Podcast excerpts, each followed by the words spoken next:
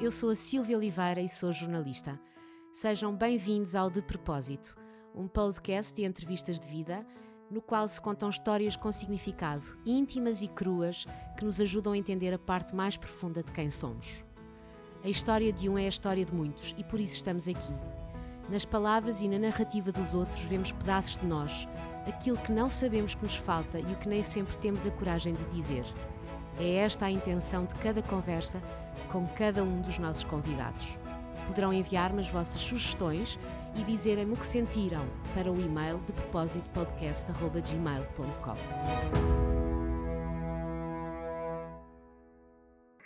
Os meus convidados são todos especiais, mas esta é mais e já vão perceber porquê.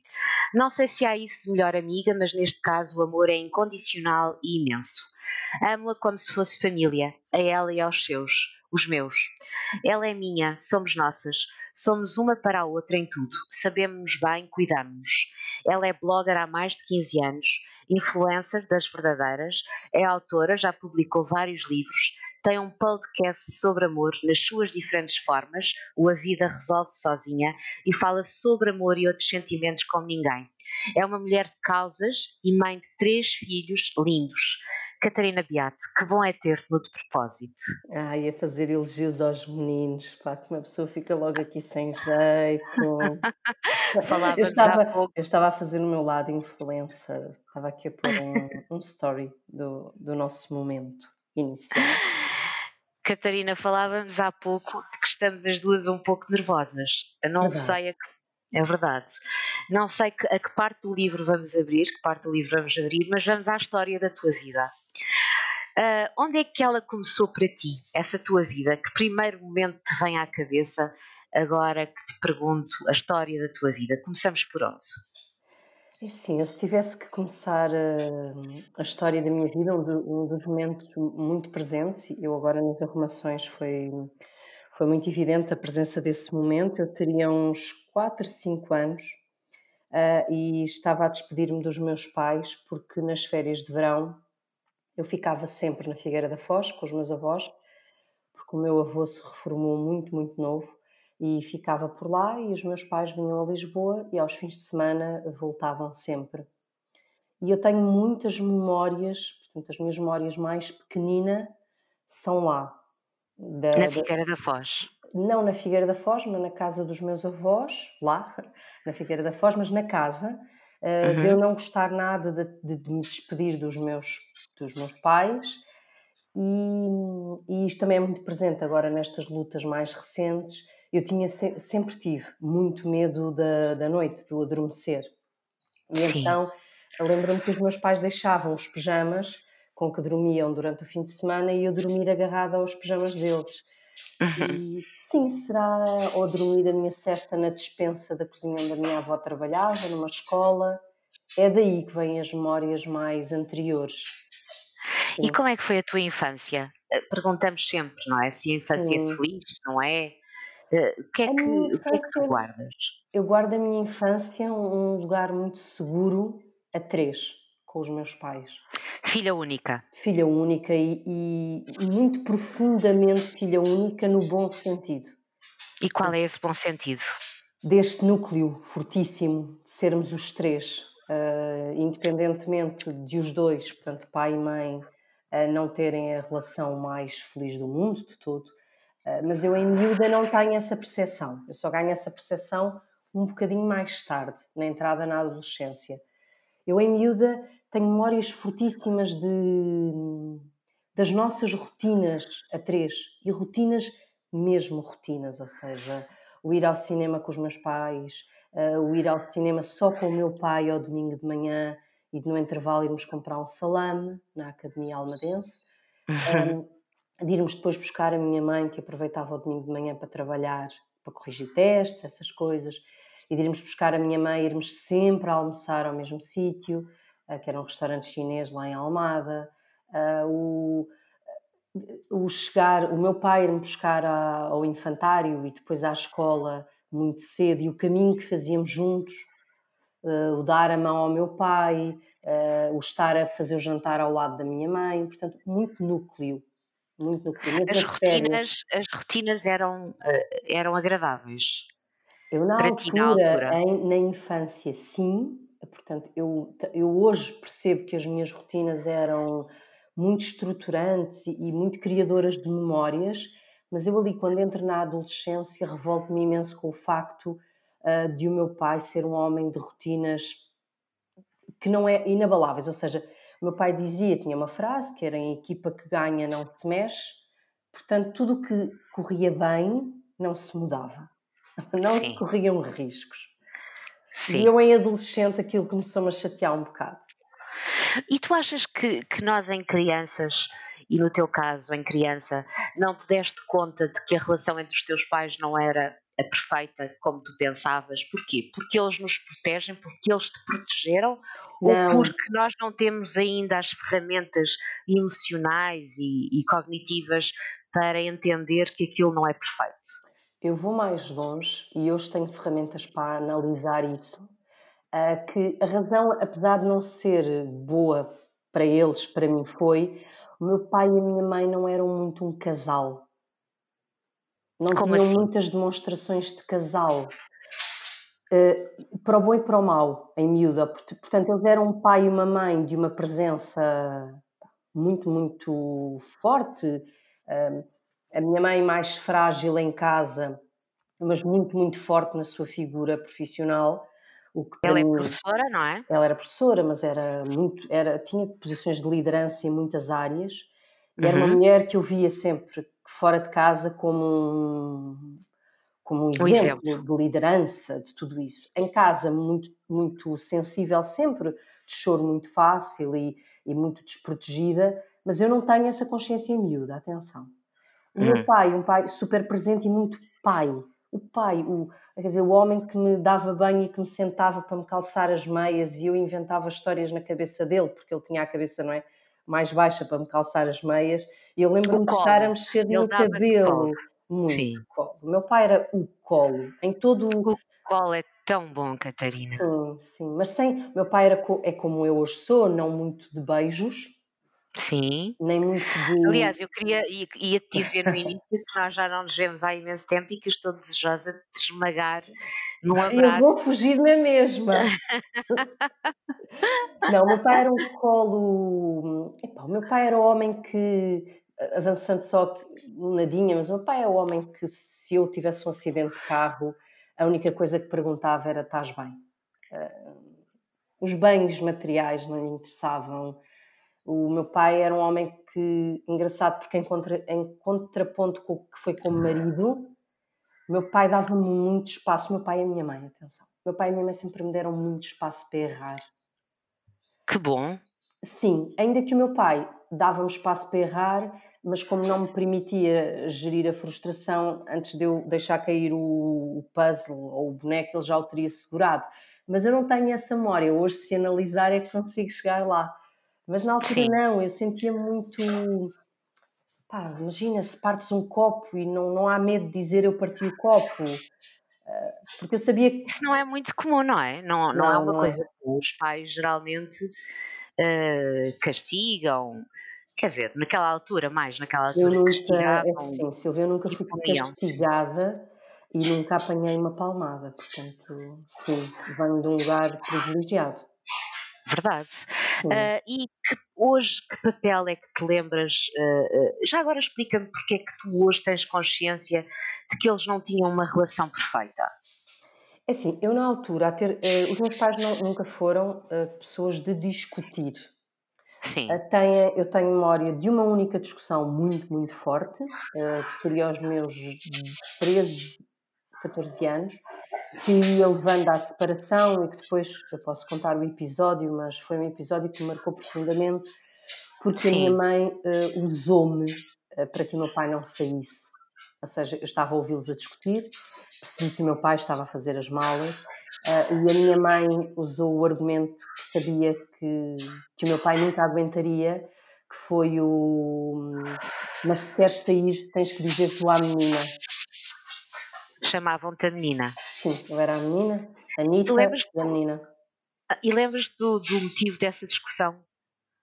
Não, a relação dos meus pais era de facto lá está. É uma coisa que eu aos 42 anos sou capaz de dizer. Na altura, para mim, eles eram.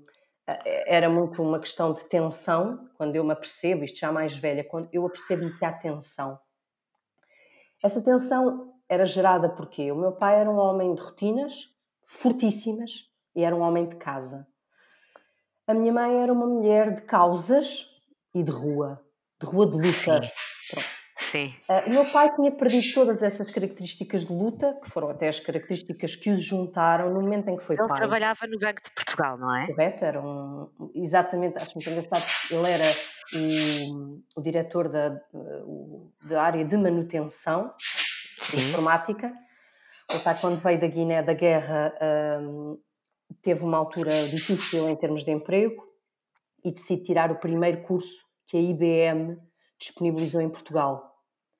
Ele tinha parado a licenciatura, não concluiu a licenciatura em Engenharia Mecânica, Sim. vai tirar este curso na IBM e é isso depois que lhe dá a carreira no Banco de Portugal, que era, Sim. na altura, eu acho que tipo o melhor, uh, melhor entidade patronal, o melhor lugar do mundo para se trabalhar.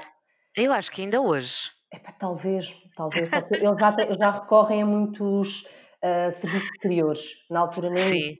Bem, repare, eles tinham um fundo social que nos dava colónias de férias aos miúdos, férias a preços especiais, um sistema de saúde, na altura, o melhor. O melhor.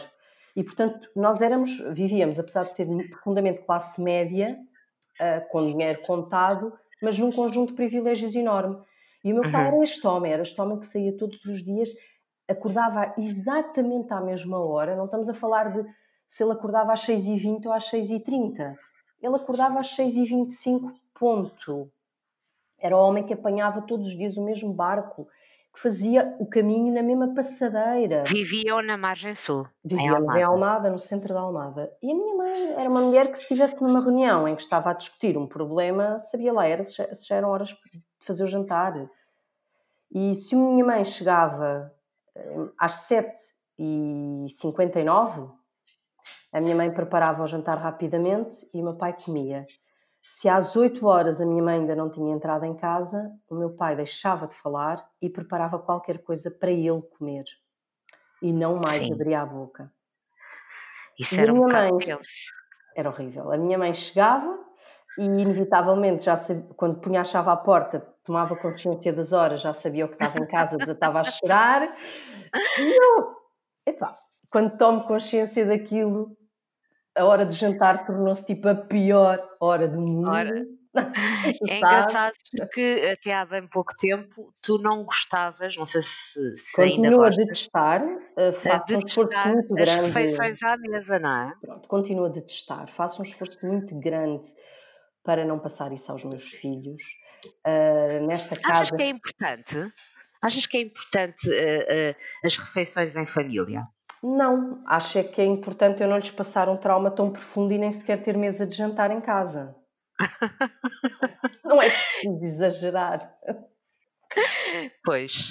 Uh, e estavas a contar-me que. Tomo consciência contar... aí, quando entro na, adolescência e começo a perceber que os silêncios existiam, que aquilo provocava um sofrimento enorme à minha mãe, que eles não tinham o mesmo tipo de rotinas ao fim de semana, portanto e, e há um momento que eu acho que aí sim a ruptura se sente muito, quando os meus pais acabam de construir a casa que neste momento, onde neste momento a minha mãe vive, que já não era sim. no centro da Almada, mas era aqui na Marisol. Sim. Um, nesse momento, os fins de semana, que eram momentos bons entre família, passam a ser tensos. Porquê? Porque o meu pai toma esta casa como uma rotina fixa e inabalável, portanto, ele à sexta-feira, às 5h40, tinha que pegar no carro e vir para cá. Só existia um carro e a minha mãe queria fazer outras coisas, queria combinar uma reunião no sábado eh, relacionada com o partido, pronto, podemos depois lá ir, ou, que, ou, havia, ou eu queria sair com as minhas amigas no domingo e implorava para não virmos para cá. E então acho que isso gerou ali um, um, um, momento em que todas essas tensões se tornaram mais visíveis e também porque eu ganhei outra consciência. Sim. Tu tomaste alguma vez partido? Sentias-te mais próximo de quem? Mais próxima de quem? Olha, eu vou-te dizer, eu tomei partido até tomar consciência, eu era a menina do pai, ponto. Era a menina do meu pai, portanto, meu pai é que. O meu pai era o meu pai. Ali na adolescência, tomo, passo a tomar o partido da minha mãe, a sofrer muito com o sofrimento dela. E eu liguei, devia ter os meus 14, 15 anos, uh, liguei para o SOS Criança, uh, uma linha na altura disponível no, no telefone fixo, uhum. muito, abala, muito, abalada com uma discussão deles. Uh, e eu não me esqueço, eu sei que o nome era fixo, não era o nome real. Quem me atendeu foi um psicólogo chamado João, ou que me deu um nome que se chamava João. Sim. Ele não faz ideia o quão, o quão foi marcante na minha vida, uh, porque ele conversámos, ele acalmou-me e depois dizia: Mas Catarina, vamos, vamos diga-me uma coisa a mãe é uma boa mãe. Eu disse, é, minha mãe é muito boa mãe. Uh, e o pai? O pai é um bom pai. Eu disse, sim, é, é o melhor pai do mundo, como a minha mãe era a melhor mãe do mundo. A Catarina não tem nada a ver com a mulher e o marido que eles são. É um assunto deles. Aprendeste isso muito cedo. Aprendi, mas aquilo tornou-me capaz e agradeci muito porque de facto eu não poderia saber que o meu pai não era eterno e aquilo uh, fez-me fazer as pazes novamente com o meu pai, conseguir voltar a vê-lo como o meu, meu pai, não é o meu, o meu, o meu freudiano papai é, é desse lado, nunca lhe chamei papá. Sim, mas o meu, o meu pai o mais freudiano que se possa imaginar. O meu pai, Sim. a barba do meu pai, o homem da minha vida.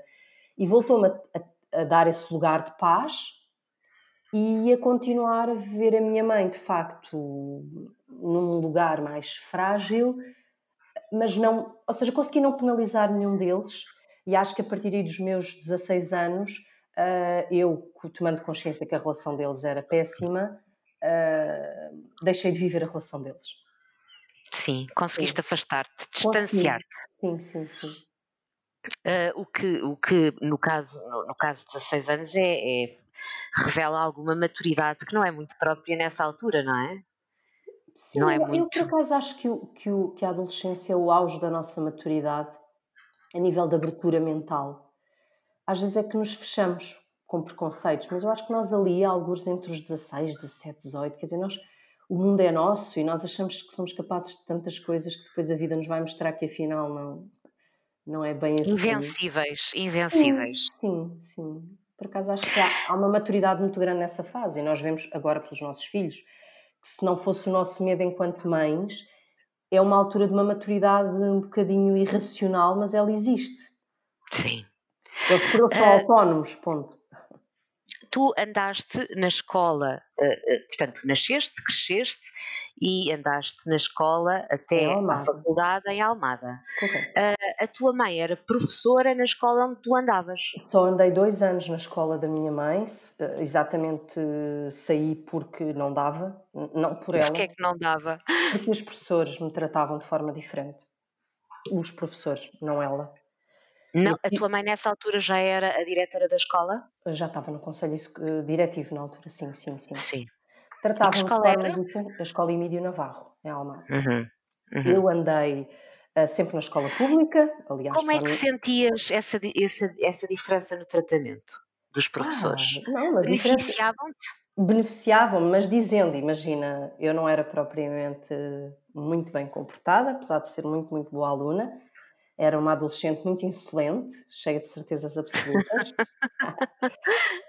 E lembro-me de, pá, imagina, numa aula, estar-me a portar mal e a professora dizer à frente de toda a turma: uh, Não te mando para a rua porque és filha de quem és. E obviamente que eu saí Ups. porta fora. e eu saí por lamento, não é motivo, e bati com a porta. E, ou irem fazer queixinhas à minha mãe, que, pá, imagina, dizer: Ai, uh, sabes quem é o namorado da tua filha? E a minha mãe, eu, eu e a minha mãe sempre fomos muito, muito próximas. Uh, ou seja, nunca guardei segredos com a, com a, minha mãe. A minha mãe já sabia, portanto, mas as pessoas estavam sempre naquilo, era muito cansativo para as duas. E eu, assim que pude, portanto, no nono ano, escolhi a área, a área que queria estudar, não havia na escola da minha mãe e saí. Só lá estive sétimo e oitavo ano. Ok.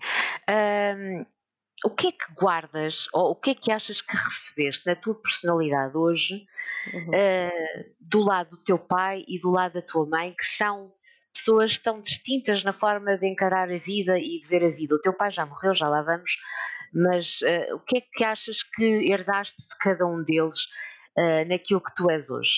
Eu acho que sou fora de casa a minha mãe. E... Líder à tua mãe? Sim, sou líder, sou uma mulher de causas, de sou, causas muito, sou muito fiel aos meus valores, ou seja, para mim não há nada que, que esteja acima dos meus valores. Um, e como mãe, na casa, dentro de casa, sou muito pai, sou muito o meu pai. Muito protetora? Muito protetora, muito querer Cuidadora? Dar, sim, querer dar a certeza que, que tudo se resolve, muito ser eu a tomar conta dos dinheiros, das, das certezas que está tudo bem, dessas coisas. E depois, fora de casa, sou muito mais a minha mãe, sou social. Embora eu tenho uh, o recato do meu pai e, a parte expansiva da minha mãe. Uh, tenho fases da vida em que me é mais difícil ser expansiva, mas eu sou mais meu pai, não, não em percentagem. Talvez por isso hum. ainda hoje a minha mãe me trate no plural, como se eu fosse eu e o meu pai. Tratem-me sempre vocês. Vocês? Vocês? e eu, mas vocês quem? Se sou só uma. A minha mãe trata-me sempre pelo plural. Adoro, adoro desde essa parte sempre. Desde adoro. sempre. Desde miúda, que me diz Querida vocês. Luísa, um beijinho. Exato, minha querida mãe. Mas ela continua a tratar-me no plural, é o vocês. Eu e o meu pai. Eu o meu pai estamos então... mais brutos nos afetos. Uh, minha mãe é uma mulher de abraços. A minha mãe é uma mulher de é. abraços. É aquela pessoa que está a discutir contigo e vai passando a mão na perna e eu estou a ver quando é que lhe dou um pontapé porque detesto que me toquem. Olha, Sim. e como adolescente, disseste há pouquinho que eras uh, insolente. Uh, uh, era com... ligeiramente, era muito. Com, eu, eu era muito. Hum, eu era muito pouco, isto costumo agora dizer, porque eu não acredito já muito nesta história do feminino masculino. Eu era muito pouco o estereótipo daquilo que eu achava que era o feminino. Uhum. E, portanto, considerava-me pouco menina, Sim. pouco, pouco menina, feminina.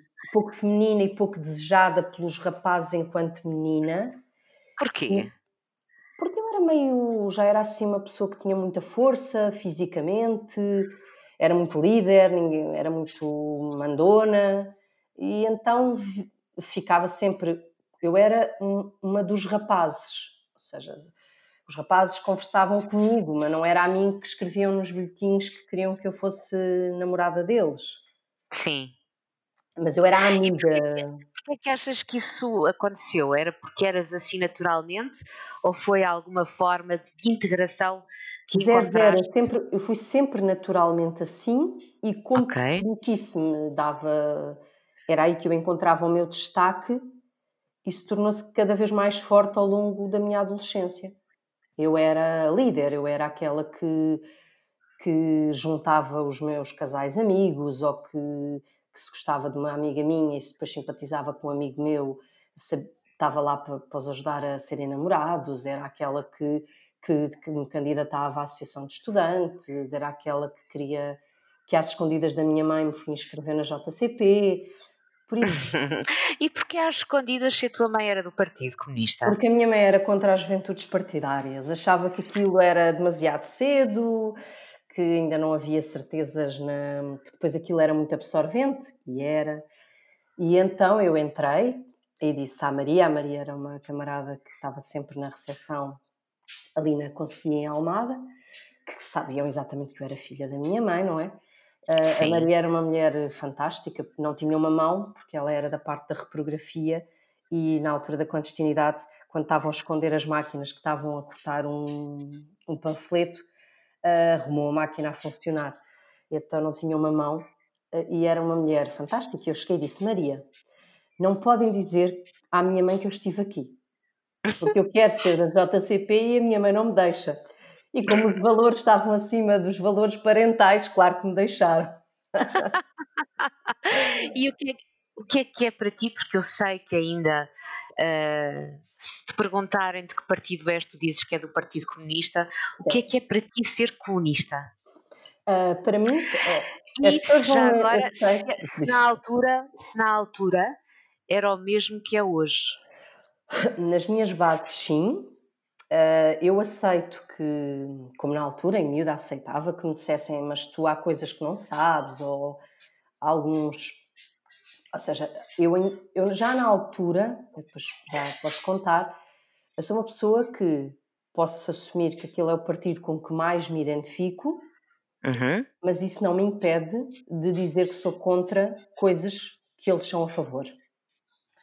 Certo, e, pensamento crítico. Sim, eu sei que isto não é fácil, se calhar para quem não é ou quem nunca viveu o, o partido por dentro, mas eu sou a pessoa que numa escola secundária cheia no Encontro Nacional do Ensino Secundário me levanto no meio de centenas de pessoas e sou a única a votar contra, ok? E aquilo é chato, porque o, voto não é, o voto não era secreto, e aquilo é chato, mas não, não, de todo. Só que nas bases, aquilo era e continua a ser um, o conjunto de bases em que eu acredito.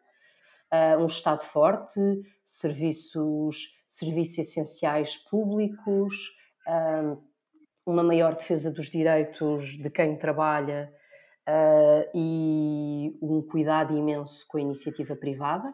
Eu acho que nesta pandemia Uh, há coisas em que, pronto, percebemos que de facto em crise são estes os valores a que nós nos agarramos, não é? Queremos uma saúde pública boa, queremos as escolas chegando a todos, queremos, uh, queremos ter a certeza que não vamos tirar lucro de certas coisas, não é? Uh, Exato. E eu acredito nisso a tempo inteiro. Acredito que não se podem tirar lucro de bens essenciais como os Correios ou como uma TAP. e, portanto, sempre foi o partido ainda que de uma forma muito crítica, porque eu não concordei e, e não concordo com tudo aquilo uh, que o partido em que uh, de quem sou próximo em termos de valor base defende. Só que em miúda, para mim, isto é muito é tonto, mas não é tonto, que é da mesma forma que se tu cresceres numa família católica, tu não vais questionar logo a questão da religião e és próximo uhum. àquela religião porque faz parte dos teus valores base eu cresci numa família em que aqueles eram os meus valores base. E, portanto, para mim fazia todo sentido lutar por eles. Quando entrei, é que me apercebi dos defeitos. Sim. Só que, ao contrário do que possam dizer, eu sempre tive espaço para dizer aquilo que pensava.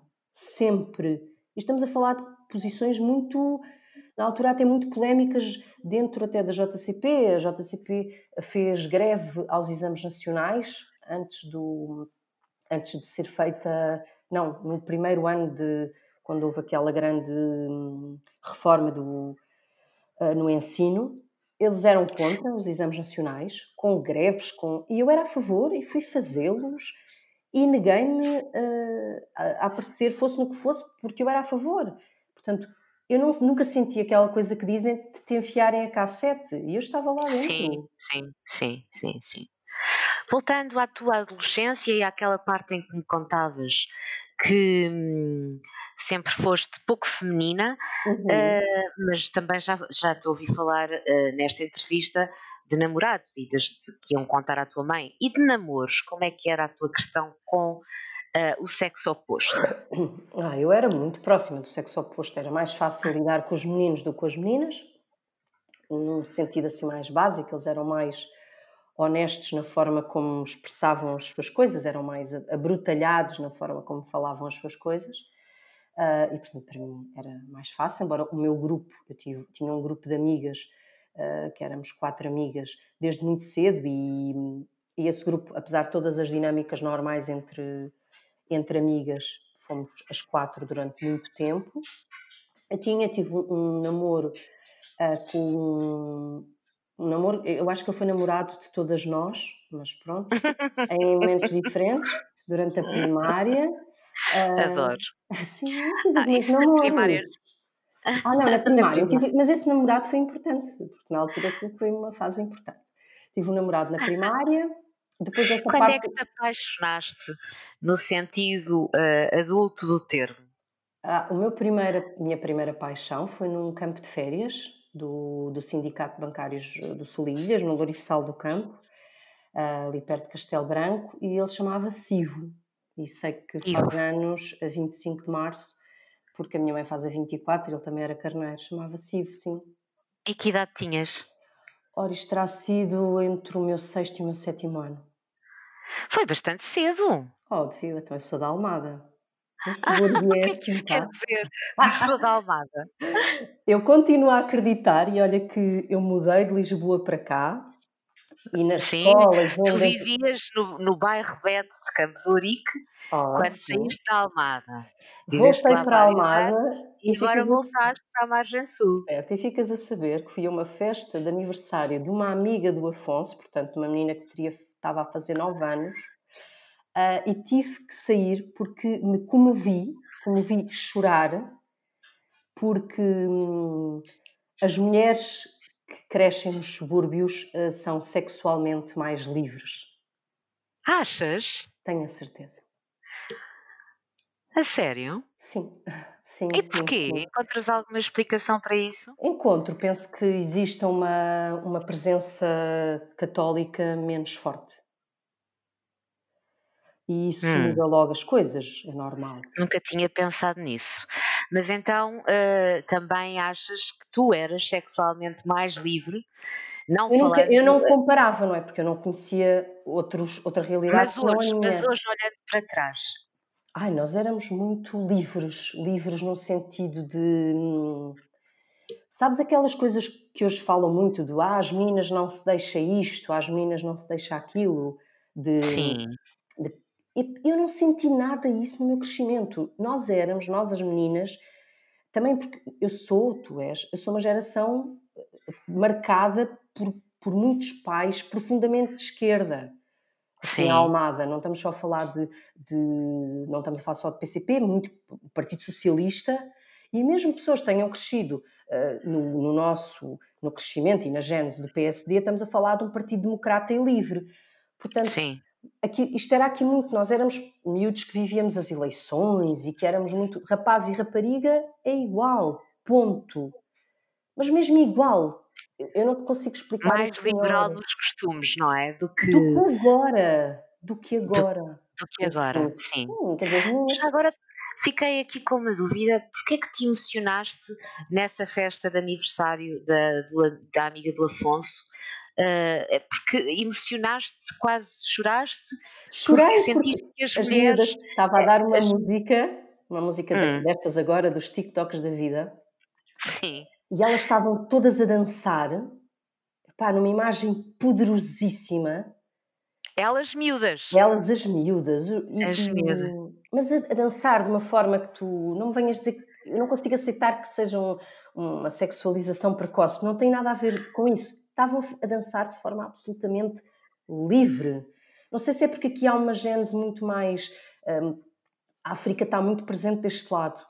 Uh, não tanto como está em Lisboa, é normal, porque eu estou a comparar de facto um bairro absolutamente central com, com este lado muito mais.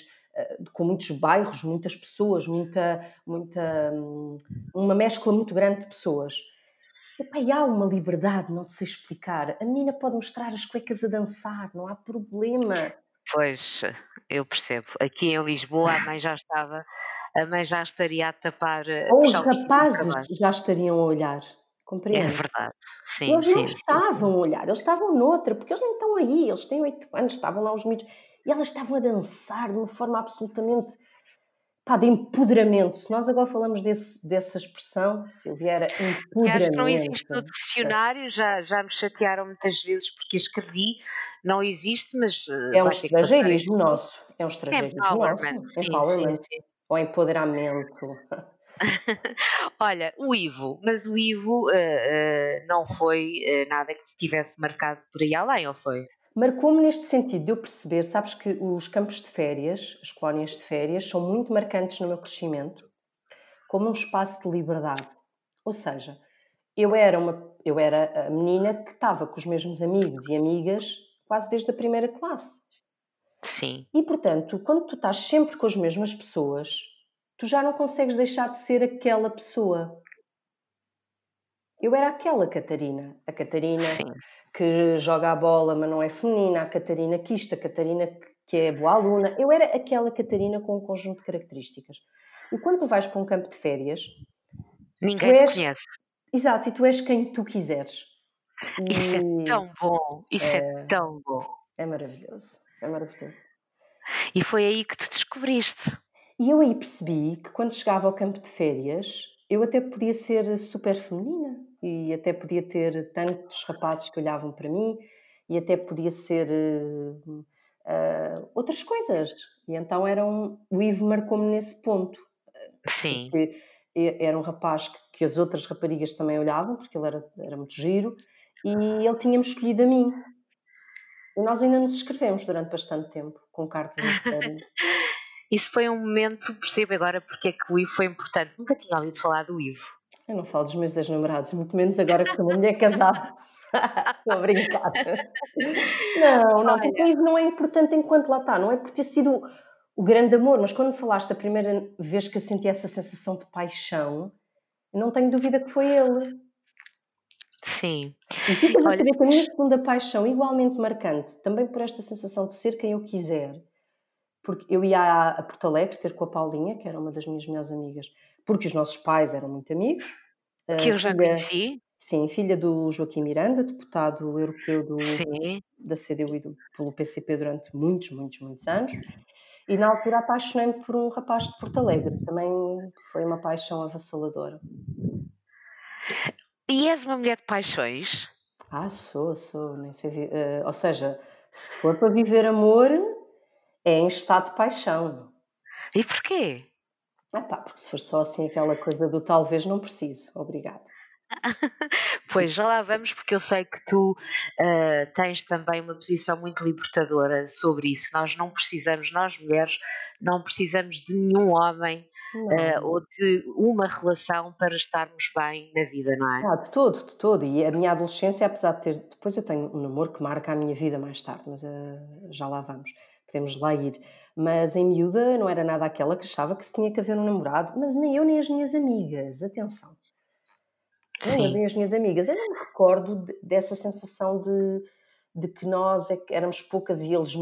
Não, nós éramos muitas, eles pouco. Não, nós estávamos muito Mas tu não achas, que, não achas que hoje as mulheres e os homens também, mas como eles são mais, que as mulheres uh, vivem um bocadinho ansiosas uh, a tentar procurar encontrar uh, o amor para sempre e que se sentem ligeiramente diminuídas e tristes quando estão sozinhas? Eu não tenho dúvida nenhuma que isso acontece. Não consigo explicar muito bem porque eu acho que isso tem vindo a agravar e não a melhorar. Que é uma coisa que me assusta um Achas? bocadinho. Sim. Também a mim, também a mim.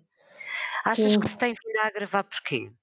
Primeiro é assim, é, é, completamente, nós não podemos uh, dar muitas voltas, há muito mais mulheres que homens. Não, isso é um facto. É um facto. É matemática. Estatística, matemática. exato. Portanto, logo aqui tem que haver um desfazamento. A não ser que possamos partir, não é? Não podemos passar um episódio sem falar nesta, nesta minha mania que eu te passei. Só se partíssemos todos para uma poligamia é que isto é o sítio. Sim, isto só para explicar aqui, é, contextualizar um pouco a Catarina, Androminom, a, a série Big Love da HBO. Eu, ela, ela só vai para aí na segunda temporada, eu já vou quase a acabar a quarta, mas pronto. Uh, andamos, as duas, andamos as duas a estudar o fenómeno de poligamia. Correto, uh, correto sendo que ambas. Estamos a tentar desassociá-lo da religião para entender o fenómeno, mas não é não, fácil. desassociá-lo da parte da partilha sexual, uh, porque também não queremos partilhar homens a esse nível. Portanto... Pois não, mas isto para dizer, eu acho que é um facto, há menos homens do que mulheres. Ai, há menos Sim. mulheres do que homens, portanto, ai, ao contrário, há muito mais mulheres do que homens.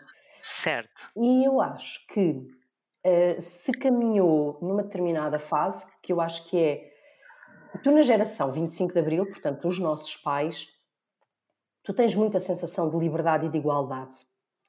Eu acho que isso criou todo um boom de divórcios, não é? Sim. Um de... que ainda bem, porque de repente o divórcio passou a ser um direito.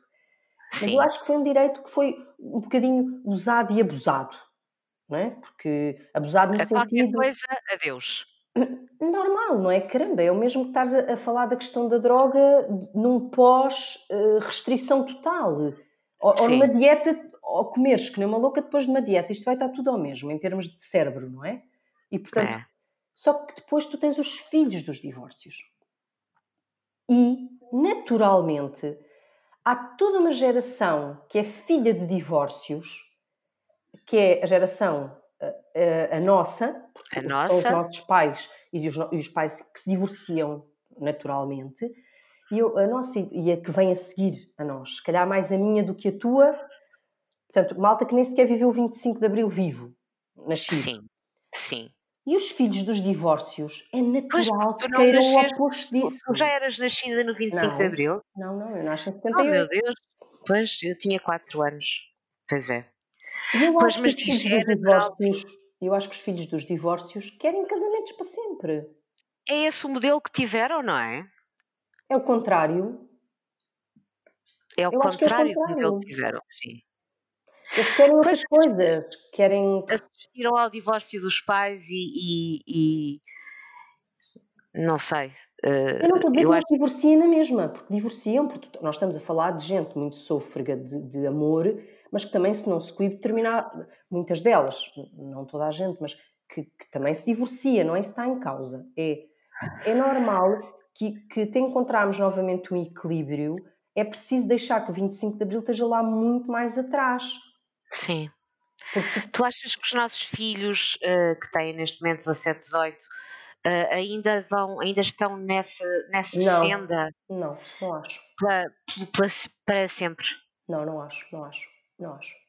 E noto muito, e noto outra vez, apesar de eu sei que se confunde um bocadinho uh, e que nós, como pais e como educadores e como cuidadores, não gostamos uh, desta geração das miúdas que estão nas redes sociais uh, expostas.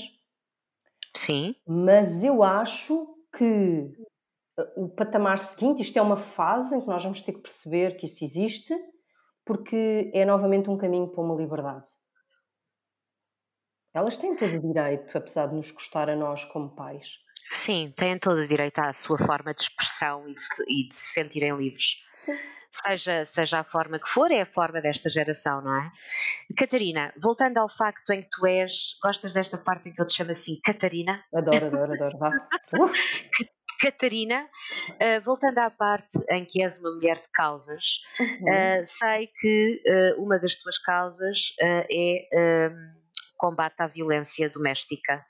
Uh, e também é público que uh, foste vítima de violência doméstica numa relação quando eras uh, ainda muito jovem. De, de violência no namoro, é mais correto. Violência no namoro, uhum. sim. Quando eras ainda muito jovem. Que idade sim. tinhas? a prima, sim, eu não. Portanto, estamos a falar daquela relação que atravessa entre a adolescência e a idade mais adulta, a relação que, que atravessa da adolescência para, para depois dos meus 18. Uh, esse primeiro episódio terá acontecido aos meus 17 anos. Sim. Sim. E de que forma é que se expressava essa violência no namoro? Era violência física, forma... violência psicológica? A, a, violência era maioritária, era física, aquela que me marcou era física, na, na psicológica tenho uma outra memória, mas não era, é, não era por aí. Eu, eu, nesse aspecto era forte, não, não era a questão. E tu achas, eh, como é que, como é, e quantos anos durou essa relação? Durou muitos, eh, muitos mais do que aqueles que deveria ter durado. Eh, eu, eu, eu preciso, eu vou-te falar de uma forma honesta sobre Força. No sentido de não consigo falar disto sem ser com a idade que tenho hoje e com as coisas que sei hoje, ok? Sim. Um, eu não acho, acho que há ali uma idade em que todas as tuas formas de reação e de aceitação vêm do que tu trazes de casa. Ou seja, Sim. eu não posso falar de um agressor com 40 anos da mesma forma que falo de um agressor com 17, ok? Sim. Está errado, está profundamente errado, eh, mas tu estás a construir um conjunto de coisas que aceitas ou não aceitas. E eu acho que nessa idade a postura de vítima vem de um conjunto de crenças, assim como a postura do agressor. É o mesmo que tu pensares num miúdo que faz ou aceita o bullying, ok? Tu não Sim. podes agarrar num miúdo de 12 anos, ou 13 ou 14, que é bully, que é, que é assim, que é o gajo que agride, e tratá-lo da mesma forma que vais tratar alguém que já é adulto. Portanto, eu hoje visto em retrospectiva, acho que ele não sabia reagir à frustração sem ser pela agressão ou pela uhum. explosão física, e eu era uma miúda que nunca tinha uh, assistido a uma forma de agressão física. E eu vou-te explicar um episódio ainda mais marcante. Eu apanhei uma tareia, mas uma tareia monumental, em miúda, miúda estamos a falar de mim com 8, 9 anos. Sim. Porque apresentei uma denúncia na minha escola em relação a uma pessoa adulta, uma auxiliar. E na altura.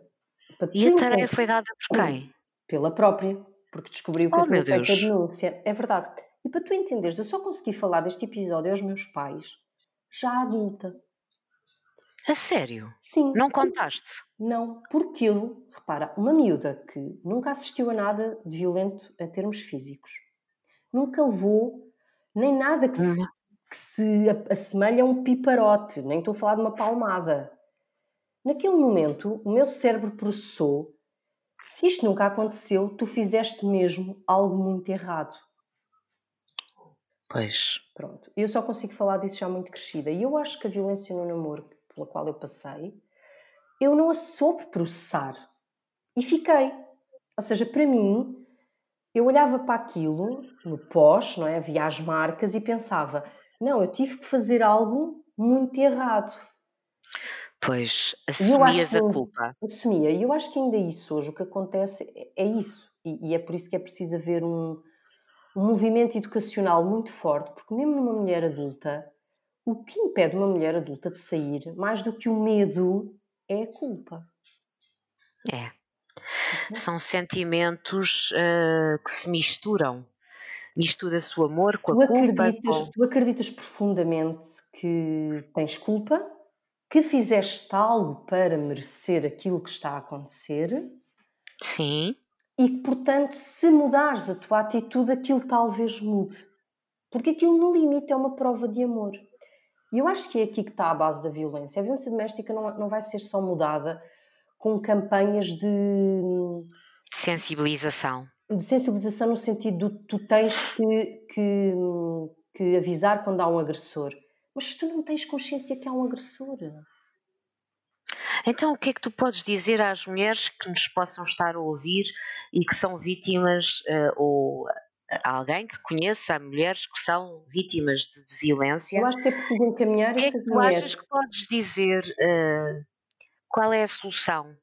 A solução passa por um trabalho a longo prazo, uh, de, de facto, por exemplo, as questões da terapia e de tu seres acompanhado podem-te dar uma noção muito mais específica do que é que está a acontecer. E segundo, é preciso fazer um trabalho desde pequeninos, desde os miúdos da idade da Maria Luísa. Sim, que, que tem 3 é, anos, não é? Sim, é, isto passa. Isto é horrível. Eu sei que há muitos pais que vão dizer que não, mas isto passa. A, a violência mesmo dos pais para os filhos tem que diminuir uh, gradualmente, porque eu sei que vem da, da educação, vem daquilo, mas as palmadas aos filhos são aquilo que tu vais guardar como um, porque é que alguém que me ama tanto é aceitável que me bata. Tens razão. Eu acho que nós uh, aprendemos uh, com muita terapia em cima que muita, muitos dos nossos padrões de relacionamento, de vinculação, como como eu ouvi naquele teu episódio maravilhoso do A Vida Resolve Sozinha com a Cristiana Santos, a nossa psicóloga, muito dos nossos padrões de relacionamento, da forma como nos vinculamos e relacionamos com os outros, surgem de acontecimentos que nos marcaram e que nós não nos lembramos sequer. Uh, uh, tanto eu vou, assim. Eu vou dizer a diferença. Que vêm desde, e que vêm desde pequeninas, desde que somos muito pequeninos. Sim, mas muito pequeninos, porque assim, eu não vejo mal nenhum que um pai de um adolescente perante uma profunda falta de respeito do filho, se passe. Se e se passar, e estamos a falar e deu um saldo. Pá, imagina. Sim. Epá, desculpa, estamos a falar de, um, de uma pessoa a, forma, formar um, um, uma personalidade adulta, estamos a falar de, de, dois corpos praticamente do mesmo tamanho. Não é aí. Eu acho que se tu estás a falar de um episódio em que de facto um pai ou uma mãe de um miúdo já crescido perante uma profunda falta de respeito se passa, não é isso que te vai. A questão é, ou tu educas desde pequeninos os miúdos para a não violência como forma de reação, ou tu depois não vais pedir a um, a um, a um, homem ou uma mulher, atenção, porque há agressores mulheres, apesar de, sim, facto, sim. em termos de educação não é a mesma coisa, que a sua forma de expressão é, é pela explosão física. Sim. Começa tudo muito cedo, não é? Pelo exemplo. Sim, e eu acho que tem que passar, e depois por explicar aos meninos e às meninas, primeiro que nós não somos nunca culpados de um momento em que estamos a ser. Ou seja, se tu sentes dor, tu não tens culpa. Nós não somos nunca culpados das reações dos outros, não é? Sim, não és, não és. E tens que poder pedir ajuda, porque se alguém puder conversar, pode não mudar nada, mas pelo menos pode pedir ajuda. Sim, e, e ensinar sim. os meninos e as meninas a gerir a frustração, porque nós não ensinamos, ou, ou temos, evitamos muito, e nós sabemos com estes anos todos de terapia em cima, e o, o problema base disto tudo é a gestão da frustração. É. Eu demorei anos da minha vida a perceber que a frustração não se, não se resolvia uh, indo embora ou dizendo pronto, isto está tudo errado. São, ou evitando, porque repara, os meus pais nunca me sujeitaram a qualquer tipo de frustração. Eu não sabia se havia dinheiro ou não em casa. Copo, eles, eles apanhavam os vidros do copo que se partia, não é? Claro, uh, ou não deixavam o copo sim. cair. E eu não me esqueço, já fazia terapia e uma terapia muito, muito analítica mesmo com... Eu, eu na sequência deste namoro, uh, que me abalou profundamente, como é óbvio. Como é que saíste? Foi naturalmente ou foi uma decisão tua? Foi naturalmente um episódio limite de que não, de que não falo, não consigo, mas eh, foi um episódio Sim, muito, muito, muito, muito agressivo e, e na altura saí. Eh, mas também porque já estava muito apoiada, já havia muitas pessoas que sabiam Sim. e eu já estava muito consciente que estava no lugar errado, mas para, e, e além disso, é aí que entra, é importante, eu teria os meus Ai, eu não me consigo situar aqui se já teria, seria maior de idade ou não, Uh, numa, uh, já, já era maior de idade, já tinha que ser maior de idade, esquece. Uh, eu já conduzia, teria os meus 19 anos, e após um episódio destes, eu senti que tinha conduzido de uma forma muito hum, irresponsável. Sim. portanto, achei que podia ter sido causadora de danos a mim, podia ter-me estapelado sozinha em algum lado. Sim. Falei com a minha médica, e a minha médica aconselha-me a começar a fazer terapia. Uhum uh, e eu começo a fazer terapia. Exatamente.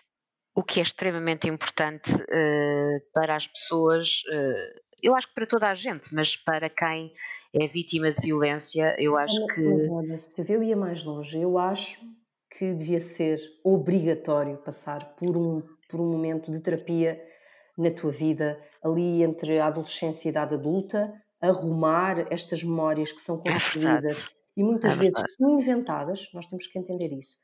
Exageradas, Sim. inventadas, muitas vezes são memórias de pequenina que tu transportas e depois formas memórias completamente deturpadas, distorcidas. Sim, sim. E eu acho que és mais saudável. Catarina, eu acho, acho que tens toda a razão e evitaria que, por exemplo, no meu caso, com quase 50 anos, esteja a processar, a reprocessar coisas que vivi aos 5, 6, 7 anos, não é? Eu acho que tens toda a razão. Eu fui processando. Fiz esta terapia profundamente freudiana, que, é uma, que foi uma terapia, ainda que na altura pá, brutal, e sou muito grata, só que era muito cansativa, era uma terapia prolongada, dura, muito arrastada, excessivamente focada na relação com os pais. E eu desisto da terapia quando meu pai faleceu aos 24 anos. Não desisto. Eu, há um, pois. Em termos freudianos, a morte Sim. do pai é uma oportunidade para concluir um ciclo. Sim. O teu pai morreu de quando? De, de que, desculpa? O meu pai morreu de um cancro, ou melhor, meu pai morreu de uma embolia pulmonar, eh, de uma terceira operação a um tumor eh, raro. Sim, no pulmão. Não, meu pai tinha um tumor gigantesco na zona do estômago, uh, intestino, pâncreas e assim. Hum. E quando é operado uma terceira vez para tirar essa massa de tumor, correu mal, perdeu muito sangue e o sangue foi para os pulmões. Certo. Ele, ele morreu do, da operação. Mas foi um, um, um cancro súbito e, e rápido. Não, não, não houve, não, não. houve aquele prolongamento de sofrimento neste tipo de doenças? Não, foi o contrário. Foi o meu pai soube que tinha um cancro quando eu tinha 19 anos uh, e foi transformador para ele, que era um homem muito tenso, muito pesado na sua gestão de sentimentos, muito Sim. marcado por uma morte muito sofrida da minha avó, que eu nunca conheci, uhum. da minha avó Felicidade. E o meu pai, a primeira vez que é operado. Não, tão giro. É o meu pai é operado a primeira vez, aí sim de emergência, e vive uh, os melhores cinco anos da vida dele. Depois, e quando diz os melhores, é porquê? Porque ele mudou. Uh, Silvia, é um posto que eu escrevo muito. O meu pai, a primeira vez que é operado, uh, a minha mãe vai vê-lo aos cuidados intensivos. A minha mãe vai com o meu pai para a operação. E durante o tempo que o meu pai é operado, eu obriguei a minha mãe a ir comprar uma roupa nova, porque a minha mãe, como eu tendo, tendo e nós temos muita tendência para não ligar nenhuma à roupa, Sim. A minha mãe estava numa figura péssima e então eu disse ao mãe, anda, vamos comprar outra roupa. Uh, então fomos nos distrair, comprámos outra roupa.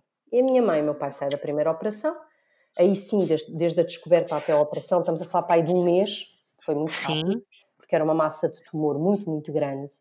Meu pai até estava já com a barriga estendida.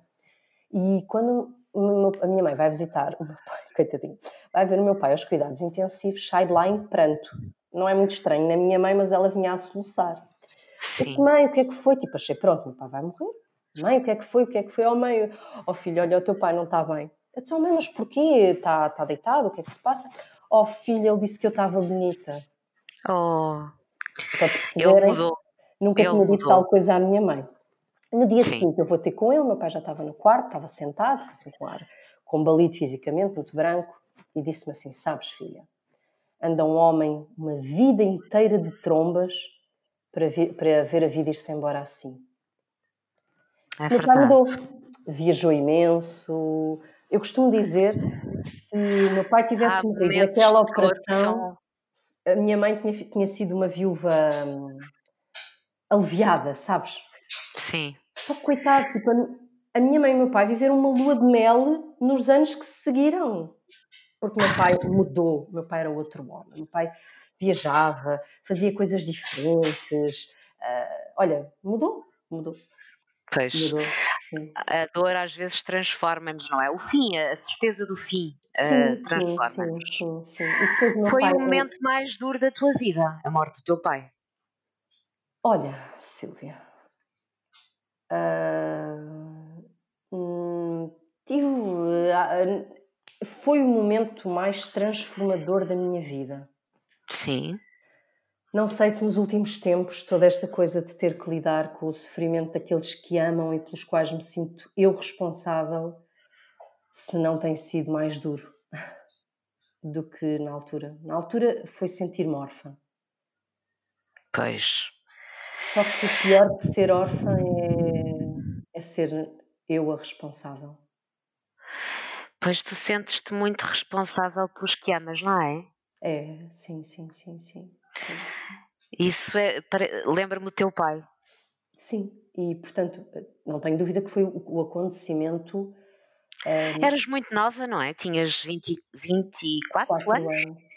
24 Sim, foi no meu anos. dia de anos, sabes? Foi no meu dia de anos. Isso marcou. Sim. Marcou aquela coisa de me telefonarem, de eu ter que gerir os, as sensações, de sentir-me cuidadora da minha mãe, que foi uma imagem... Deixaste de comemorar o teu aniversário. Sim, e, e, na altura, eu agora não posso dizer que sinto o mesmo, estás a ver, olha o que estou a sentir neste momento, se aqui estivesse a nossa Cristiana, eu dizia-te que já não sinto o que sentia antes quando te relato este acontecimento, eu, eu curei-o e agradeço muito Sim. à Cristiana. Eu tinha uma memória muito injusta do dia em que meu pai morreu, de me sentir, de me ter sentido empurrada a ser cuidadora da minha mãe. Sim. Uh, e felizmente, com, com a terapia, uh, curei essa memória. E percebi que Curaste eu tinha guardado. Sentido, eu tinha sentido... guardado de forma muito errada. Sim. Muito pesada, muito injusta. Portanto, a morte do teu pai acaba por uh, trazer dificuldades à relação com a tua mãe. Porque não, tu não, sentes não, responsável não, não, com a tua mãe? Não ela não traz dificuldades, ela traz-nos é um posicionamento, um posicionamento absolutamente errado, não é? Porque eu já sempre me senti muito responsável pelo sofrimento da minha mãe, porque é uma pessoa Sim. com, eh, com aquele, esse choro fácil que eu relato e que a mim sempre me gerou sofrimento. E, e com a morte do meu pai, a minha mãe ficou muito, muito, muito fragilizada. Uh, e eu sentia essa responsabilidade. Eu fiquei grávida logo a seguir do Gonçalo. Do Gonçalo, sim. E as pessoas diziam. E logo a seguir é quanto tempo depois da morte é. do teu pai? Eu fiquei grávida uns 5 dias depois. então se calhar já estavas. Não, não estava, eu sei que não estava. Não. Foi o momento. Porque o pai do Gonçalo é filho do melhor amigo do meu pai. Uh, e pronto, aquilo, pronto, olha, ele uh, andou-me, deu-me apoio em excesso. Tão bom.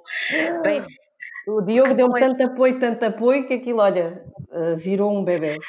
Virou um bebê. O querido uhum. Gonçalo, que tem 17 anos, não é? Uhum, uhum.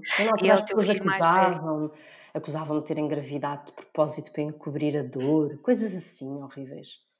As pessoas não, não têm noção do que dizem muitas vezes, não é? Não, e depois eu não choro, sabes que na altura fiquei muito sentida porque eu não choro. Sim. público. Uh, depois eu queria muito honrar os pedidos do meu pai, que passavam por coisas que as pessoas achavam estranhas, nomeadamente ele ser cremado e não existirem flores. Uh, porque meu pai odiava flores.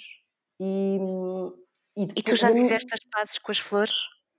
Não, não, não, não. Ainda não? Com as flores não, com as floristas e com as flores não. E a minha mãe era a mulher que chorava, que sofria, e então eu achei que era injusto a minha mãe ser uh, amparada quando uh, tu estavas a sofrer tanto?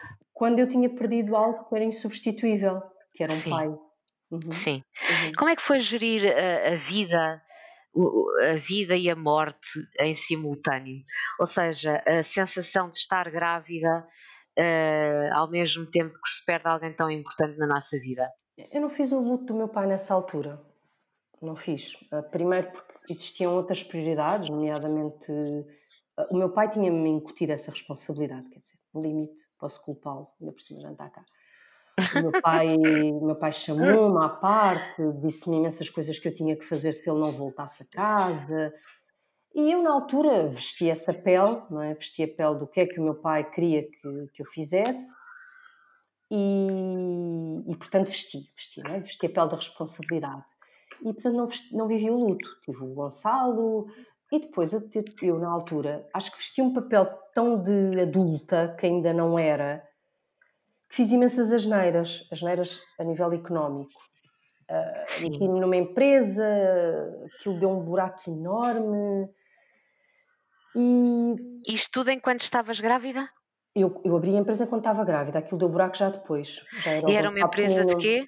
Uh, no ramo de construção e imobiliário. Sim. Eu acho que achei que era mais crescida do que era, não sei. Depois acho que os meus pais nunca me deram muita noção do dinheiro, numa de me proteger, e eu fiz muita asneira enquanto herdeira. Se isto é. Sim. Muita asneira, muita asneira, muita asneira. E depois, quando assumi as asneiras à minha mãe, eh, quando tive que abrir o jogo com a minha mãe, Sim. acabou de me aparecer aqui a Maria Luísa. Eu tinha uma porta fechada, alguém a deixou vir. Ah, ah. Maria Luísa, Chama o pai, meu amor. Não. telefone. Eu, eu, já me vou ver livre dela, é só um bocadinho, mas tá vou continuar, bem. não há problema.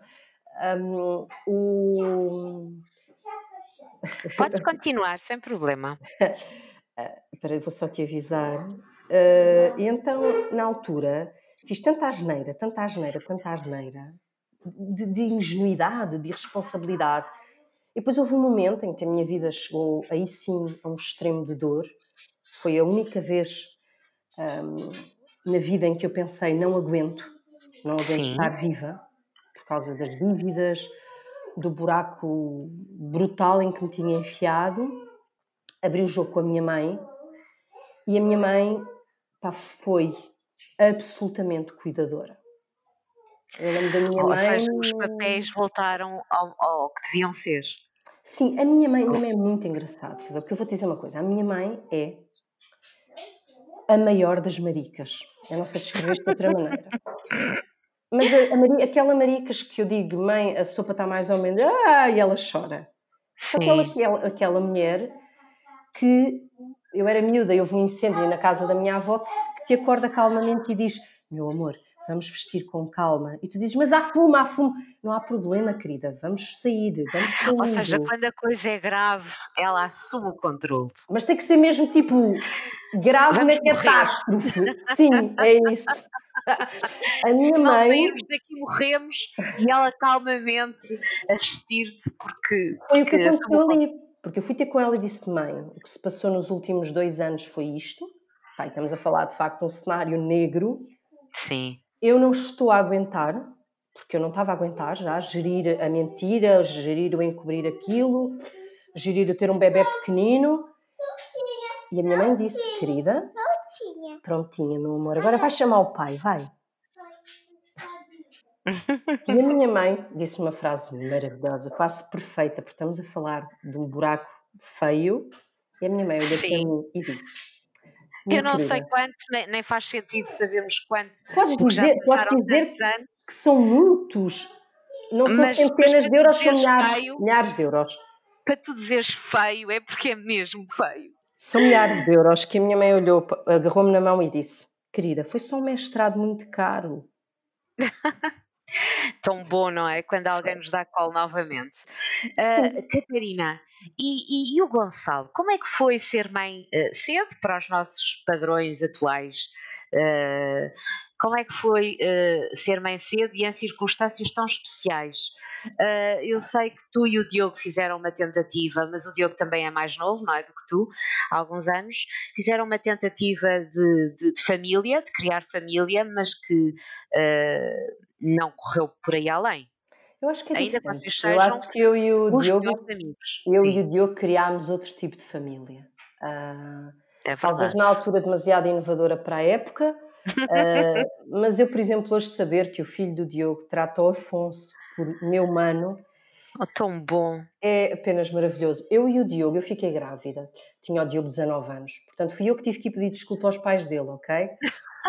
por ter engravidado o miúdo. Uh, pronto. Na altura eles também eram muito amigos do meu, portanto, tinham, estavam a passar pelo luto do melhor amigo, que era o meu pai, e nós tivemos imenso apoio, não, não é isso? E eu tive o, o, Gonçalo num cenário eh, grotesco em termos profissionais, não é? Na altura da Sim. tal empresa. Pá, e o Diogo era. Não há descrição para o Diogo enquanto pai. Eu tinha muitos ciúmes disso, porque as pessoas ficavam impressionadíssimas. Uh, e o Diogo era o pai. Portanto, o Diogo vivia para o Gonçalo. Era um miúdo de 19 anos, depois fez os 20, vivia para o Gonçalo. Eu tive aquela catástrofe toda da empresa uh, e tinha o Gonçalo pai dois aninhos quando aquel, todo aquele cenário acalmou. E eu não me lembro muito bem destes dois anos. Eu já expliquei isso ao Gonçalo, que finge sempre que está muito zangado comigo. E eu lembro-me já as coisas da empresa estarem calmas e de eu passar pela primeira vez um dia inteiro em casa com o Gonçalo e de me perguntar quem és tu, porque eu não o conhecia. Não o conhecia. Não... Estavas tão embrenhada nos teus problemas. Entre a morte do é? meu pai e aquela empresa catastrófica que eu não tenho grande memória. E depois, aos 26 anos, exato, com ele com dois aninhos, ah, eu fui conhecendo o Gonçalo, fomos nos conhecendo ah, eu e o Diogo percebemos rapidamente que não conseguiríamos ter uma relação. E comigo, ainda grávida, tivemos uma conversa em que o Diogo me disse: Catarina, ah, ele é filho de pais divorciados e tem uma relação absolutamente de pai com o padrasto. Sim. E ele disse uma frase muito engraçada na altura, muito ingênua de quem tem 19 anos, em que diz: Eu não quero ser pai de fim de semana, nem quero que o meu filho algum dia goste de alguém mais do que de mim. Sim. E eu disse: então, olha, corra isto bem ou não, nós viveremos juntos o tempo que for preciso. Uh, e assim foi. Portanto, eu e o Diogo partilhámos casa até ao Gonçalo ter 5 anos. Foi mais ou menos por aí que nós nos conhecemos. Trabalhavas tu como jornalista, trabalhávamos as duas. Eu ainda vivia com o Diogo, depois mudei para Lisboa, exatamente. No eu Diário vou, Económico. Eu vou para o Diário Económico, tinha o Gonçalo quatro aninhos, sim. Sim, eu ainda me lembro de vocês partilharem casa nessa altura. Olha, que foi o emprego da minha vida, não sei se sabes. Uh, e é foi dizes, tu, tu tens alma de jornalista ainda? Tenho, tenho. E quando falas desses tempos de jornalismo, falas com uma saudade enorme, eu sei. Sim, eu vou-te dizer, eu dizia sempre, até ao jornalismo, dizia sempre que os momentos da minha vida estavam guardados nos campos de férias, que era um lugar de liberdade onde eu podia ser eu mesma. E foi exatamente isso que eu vivi na, na Rua Oliveira ao Carmo. Não... Na redação do Diário Económico. Sim, sim, nada que compara ao que eu, eu era eu ali, eu, profundamente eu nos meus valores de, de liberdade, de não me calar, de poder Sim. ser completamente imparcial. Epá, não sei. As viagens. De expressão. A escrita, assim, nada se compara. Eu nunca fui tão feliz profissionalmente como ali. Que bom. Sem dúvida. Uhum. Bem, tu sabes que eu também sou jornalista de coração e alma, portanto, uh, aí entendemos muito bem. Uhum. Catarina, depois vem o Afonso. Sim, o Afonso. Tu deixas o jornalismo? Tu deixas, deixas o jornalismo? Olha, eu fui jornalista uh, de corpo e alma, mas pesava-me muito. Eu tinha conseguido. Porque ganhavas muito mal. Ganhava muito mal. É verdade. E era e dependia em absoluto da minha mãe, na altura, da minha mãe e do Diogo, sendo que eu já Sim. estava já era uma mãe com outro tipo de consciência, não sei explicar melhor. Ou seja, eu queria ser mãe, eu queria ser uma mãe presente. E aquilo impedia-me, não é? De ser mãe presente. E as minhas referências era ver-te, a ti e a Ana, hum, e a Ana a fazerem. Ana, Ana Maria Gonçalves, Ana Maria Gonçalves, Ana Maria Gonçalves sim. A fazerem TPCs por telefone com as filhas, não é? Ai, lembro-me perfeitamente do momento em que seguraste a Clara Uhum, uhum. Uh, porque a Clara ligou, eu estava, tinha não sei quantas páginas para escrever e foste Sim. tu que, que amparaste ao telefone. Eu sei eu que estavas a escrever foi... sobre BCP. É verdade, a minha uh, vida. Sei que ainda se fumava nas redações. e se não se fumava, eu fumava. Porque pois, mas eu, vocês era... faziam-me sofrer, pá. Catarina, eu acho que foi aí que, que te guardei no coração para sempre, porque amparaste a minha filha num uhum. momento em que eu não podia fazer. E depois íamos uh, imenso ao cinema, não sei se tu te lembras, mas depois eu e o Zé Luís, um colega de. de Zé Pedro Luís, sim. Uh, nós tomávamos muito, tanto o Gonçalo como a Clara, como os nossos pequeninos, íamos ao sim. cinema com eles, aquilo era muito. E a questão para mim é que começou-me a pesar a ausência. Por um lado, a ausência de meios para sustentar os meus, porque, sim. por outro lado, a ausência de tempo. Eu acho que aí fui um bocadinho ingênua, houve muitos fatores eh, que pesaram nessa fase e eu abandono o jornalismo, achando que seria capaz de viver na área da comunicação e trabalhar na área da comunicação. Sim. Portanto, eu abandono o Diário Económico e, passado cerca de dois meses, torno-me a responsável de comunicação numa empresa meio pública, meio privada. Uhum. Vou, e, e não vou dizer o, o, nome. Não gostaste? Não, não vamos. E, e gostaste? Não, não, não Foi horrível, não foi? Foi horrível. Foi o meu limite. Ficaste físico. doente, inclusive. Fiquei é? doente, é? mesmo fisicamente, fiquei doente. Uh, na altura, hum, eu comprei casa em Lisboa Uh, foi na altura a quando tal casa a tal casa do monopólio na, na rua Ferreira Borges não é? Será é sempre a minha casa farei tudo para nunca vender essa casa eu e na altura tu, tu que és de, de jornalismo económico e financeiro é mais fácil deu-se aquele boom do, da taxa de, das taxas de juro sim e eu que tinha uma renda na ordem dos 500 euros não chegava a 500 sim. euros ela sobe aos mil Pois. E eu na altura ainda pensei em entregar a casa ao banco, pensei em várias coisas, e, mas pronto, não entreguei e aguentei-me no, no, emprego. E fiquei, mas sabes, fiquei fisicamente eh, doente, só que foi uma altura reveladora de outras coisas para mim, percebi que podia fazer outras coisas, sabes? Há aquela expressão que eu detesto, que é a destruição criativa. Eu detesto, mas reconheço-lhe a verdade. Sim. E eu descobri-me em muitas vertentes, descobri que tinha outras capacidades, descobri que, os meus, que o meu filho era muito importante. E depois eu, na altura, despedi-me, consegui despedir-me. Estamos a falar aqui de um gap de, de um, eu estive lá um ano e meio, ainda com o arrastar, eu estive lá um ano e meio. E depois aos uh, um ano e meio ou mais. Não, um e ano quando e meio, despedes, um os sintomas físicos desaparecem. Desaparecem de um dia para o outro. Desaparece. É, é impressionante. Uhum. E estamos a falar de um corpo coberto de feridas, Sim. ao ponto de eu ser testada desde SIDA uh, a umas doenças tropicais estranhíssimas, porque eu passei o último mês no hospital. É incrível. Uhum, uhum. Como tanto, tanto, tanto da nossa vida passa uh, como o corpo, como o corpo reflete aquilo que não está bem a nível psicológico e emocional, não é? Sim, e a minha médica foi muito engraçada, porque é uma das últimas médicas que me, que me atende em urgência, uh, disse-me que, disse-me, olha, se souber o que lhe está a causar esta comichão, acabe com isso antes que isto acabe consigo. E eu disse-lhe, então e se for, o meu, se for o meu emprego, como é que eu depois uh, sustento os meus filhos, o meu filho? E ela disse, pode, pode, eh, agora ainda pode arranjar alternativa. Se der por si internada e louca, já não.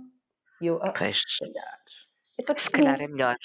Calhar e, é melhor. e ficaste, eu lembro-me que nós ficámos as duas em situação de desemprego.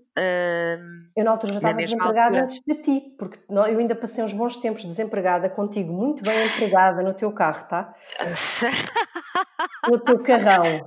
Oh, Catarina, Desculpa. mas como é, como é ser, como é estar desempregada? Eu sei, mas gostava muito de ouvir Dizer o que é que se sente quando vai ao centro de emprego entregar os papéis para receber o subsídio de desemprego. Eu, graças a ti, noutra fase da vida, depois mais à frente, eh, tive a oportunidade de escrever crónicas sobre estas sensações e sobre estas Sim, as crónicas de, de uma desempregada, sim. Uh, e, e vou-te dizer assim, eu passei por muitas situações em que me senti menor enquanto pessoa, mas lá está, se formos ao que eu era em miúda, eu sempre fui a líder, sempre fui a boa aluna, sempre fui aquela que nunca duvidei das minhas capacidades. Sempre intelectuais. Sim, eu era, eu era boa, ponto. No que Sim. sabia, eu era boa porque era capaz daquilo que me, que me davam para fazer. Eu não estou a dizer que fosse a melhor, mas eu era boa, eu sabia trabalhar. E no dia 27 de dezembro, quando entreguei a carta, eu, eu não consigo, eu, eu baralho muitos anos, mas terá sido, eu acho que foi há 10 anos, não estava a tentar fazer as contas. Um, eu fiquei destruída a nível intelectual. Destruída. Para mim. Pensaste, eu sou uma merda. Eu sei sim, que tu não sim, gostas sim, que eu diga merda. Detesto, mas vale. eu não valho nada, ponto. Eu não valho nada, eu não sou ninguém, eu não valho nada. E foi isso. E e olha que não foi fácil. E repara, Catarina, que já estávamos numa fase de crise em que o desemprego estava a aumentar imenso uhum. e, portanto, havia já, já não havia um, havia desempregados de todas as uh, todos os estratos sociais, de todas as uh, o tipo de formação. Uh, sim, sim, mas eu fiz um processo muito engraçado porque tu, tu identificas. Eu acho que isto até dava para escrevermos qualquer coisa muito profunda, mas deve haver estudos que foi, eu no pós-desemprego começo a fazer uma catrefada de coisas completamente que não têm nada a ver comigo. Ou seja, bolos, costurar, costurar. voltar a tocar piano, que eu gosto muito, mas quer dizer, já não tocava. Portanto, eu passei o ano seguinte numa busca de qualquer coisa, de, de, não sei, eu procurava qualquer coisa das minhas capacidades. Tipo, se calhar eu sei fazer outra coisa, mas não sabia, ok? Esquece isso. pelo menos o piano e a costura e a culinária não eram de facto, mas não. encontraste um novo sentido. Encontrei outro sentido porque fiquei grávida. E eu, eu fiquei grávida do Afonso e o ano e meio seguinte, ou, ou, o ano e meio não, eu desde o momento em que fiquei grávida do Afonso, no ano e meio seguinte... Tem hoje oito anos, certo? Oito anos, portanto nos dois anos que se seguiram, esses dois anos, foram dois anos em que eu descobri um lugar que não conhecia, porque foram dois anos de absoluto. Eu, tens que me ajudar na palavra técnica, portanto, sem qualquer tipo de eh, contacto físico ou sexual, ah, abstinência. Sim, abstinência. Sim, sim. Abstinência. Total abstinência. E. Hibernei. uh, engordei muito grávida, mas depois mantive-me num desleixo físico muito, muito grande. Uh, esqueci que existia o corpo Sim. e dediquei-me aos meus filhos, de, não de corpo, mas a minha alma era deles. Ponto Sim. final. Ponto final. Há fases da vida assim. Sim, isto foi na, sim, depois disso uh, eu tenho um momento, tenho ali um wake-up call provocado por uns amigos do teu ex-marido. Deixa-me só, deixa só dizer, antes de tu falares desse wake-up call, que uh, tens o Afonso fruto de uma relação que também não evoluiu. Sim, não evoluiu. Foi, foi, não uma, evoluiu. História, foi uma história que se calhar eu acho que o pai do Afonso apareceu na minha vida para me oferecer o Afonso. Sim, sem dúvida. Uhum. o meu Afonso. Mas então estavas a dizer que tiveste um momento wake-up call, uh, que foi quando? Olha, estávamos de férias, pronto, aqui tu entras ao barulho, não há nada a fazer, não é? Estás sempre Sim. comigo. Uh, estávamos de férias e chegaram uns amigos do teu ex-marido. Uh, temos que pôr aqui que o teu ex-marido era um homem novo e bonito e, portanto, aparecem tipo vários homens novos e bonitos pela casa adentro. Lembro-me perfeitamente, estávamos em Tavira e eu tinha acabado de casar, era 2013. Uhum, uhum. E estamos todos lá dentro, não é? Imagina, não é? Tudo lá dentro, o Afonso Bebé, exatamente, 2013. E eles entraram, saíram, e quando eles saíram, e eu vou deitar o Afonso, não é? E aí sim tenho que passar pela casa de banho, porque estou a dar banho ao Afonso, e olhei para mim. Pai, eu nunca na vida receberia um conjunto de homens solteiros e bonitos com a minha imagem de absoluto epá, desistência, não tinha outro nome. Tipo, eu estava. Tinhas é, desistido de ti. De mim fisicamente. Não, epá, uhum. Eu nem me lembrava com que aparência estava, sabes? Sim. Eu lembro na altura que a gente ia à feira lá em Tavira e eu comprava tipo 10, 20 bolinhos daqueles de amêndoa e os comia todos antes de dormir, mas já fechada no quarto. Sim. Ou seja, não tem a ver com estar gordo ou magro, porque isso não, não, não tem interessa. A ver com, com a atitude e, e, o nosso amor próprio, não é? Sim, eu já eu não sabia muito bem que aparência tinha, sabes? Física. Sim, sim. E depois disso, em setembro, nós voltamos de férias e eu inicio uma dieta. Comigo, em que tu emagreceste ou não. Exato. O que é engraçado? O que é engraçado aqui é porque eu hoje sei porque é que essa dieta foi tão transformadora, não só pelos quilos perdidos, é porque eu retomo o controle do meu corpo, da minha vida. Sim. Uh, independentemente do, do, peso que perdi ou não. Portanto, eu de repente acordo. Eu acordei. É verdade, acordei. é verdade. Acordei. Acordei para a vida, acordei para a minha existência neste mundo, para mim fisicamente, encontrei no exercício físico um lugar de meditação poderosíssimo, ainda sem eu saber que se chamava meditação. É verdade. E a minha vida levou ali um abanão muito bom, sendo que eu tenho ali, eu sei que para aí em janeiro, depois de ter emagrecido aquilo tudo, eu estava absolutamente uh, paranoica com a história do peso. Sim. Mas, mas sabes que, ou seja, eu hoje olho, e óbvio que aquilo é uma, é uma consequência natural de uma grande perda de peso, ou seja, eu passo ali por uma, uma, uma parte um bocado nada saudável. Eu lembro-me nós irmos de férias e tu passares a vida a fazer uh, nos intervalos das nossas conversas. Como é que se chama aquele exercício em que se vai abaixo, salta-se e depois vai-se acima? Burpees, burpees. Burpees, ou seja, íamos de férias e nos intervalos, ou enquanto estávamos a conversar, tu papavas burpees. Não, eu fui de férias com a minha mãe. Eu fui de férias com a minha mãe, eu nem me consigo lembrar, mas fomos, acho que fomos à Suécia, um país nórdico qualquer. E eu ir correr ao fim do dia com muitos graus negativos. Portanto, eu estava focada. Mas não, eu acho que hoje, olhando para trás, não, a lição que eu tiro não é essa. É, eu encontrei o exercício e agradeço muito ter o facto de ter encontrado. Sim. Isso mudou-me, mesmo a nível de corpo.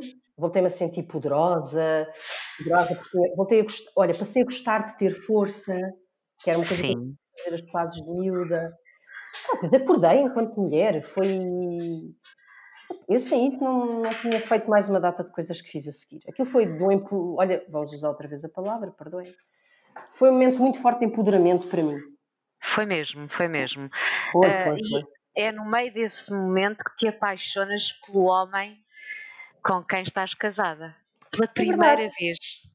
Eu há 5 anos, vai fazer, deve estar agora, está agora sim, vai fazer 5 anos. É em junho, não é? Por aí. Não, não, 16 de maio. É ah, não, eu estava a pensar no dia do casamento. Eu tornei-me uma mulher a que passei a usar as redes, as redes de, de conhecer pessoas, os Tinders da vida. Os Tinders e, desta vida, sim.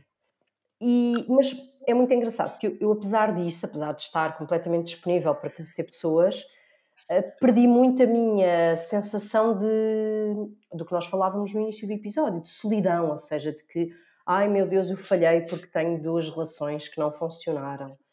Ah, porque eu tive. Isso em alguma vez na vida te, te incomodou?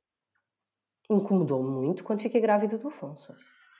Foi aí que te isolaste, não é? Sim, que... sim, eu penalizei sim. muito. Eu achei que tinha que ser castigada por ter dois filhos e nenhuma das minhas relações ter funcionado.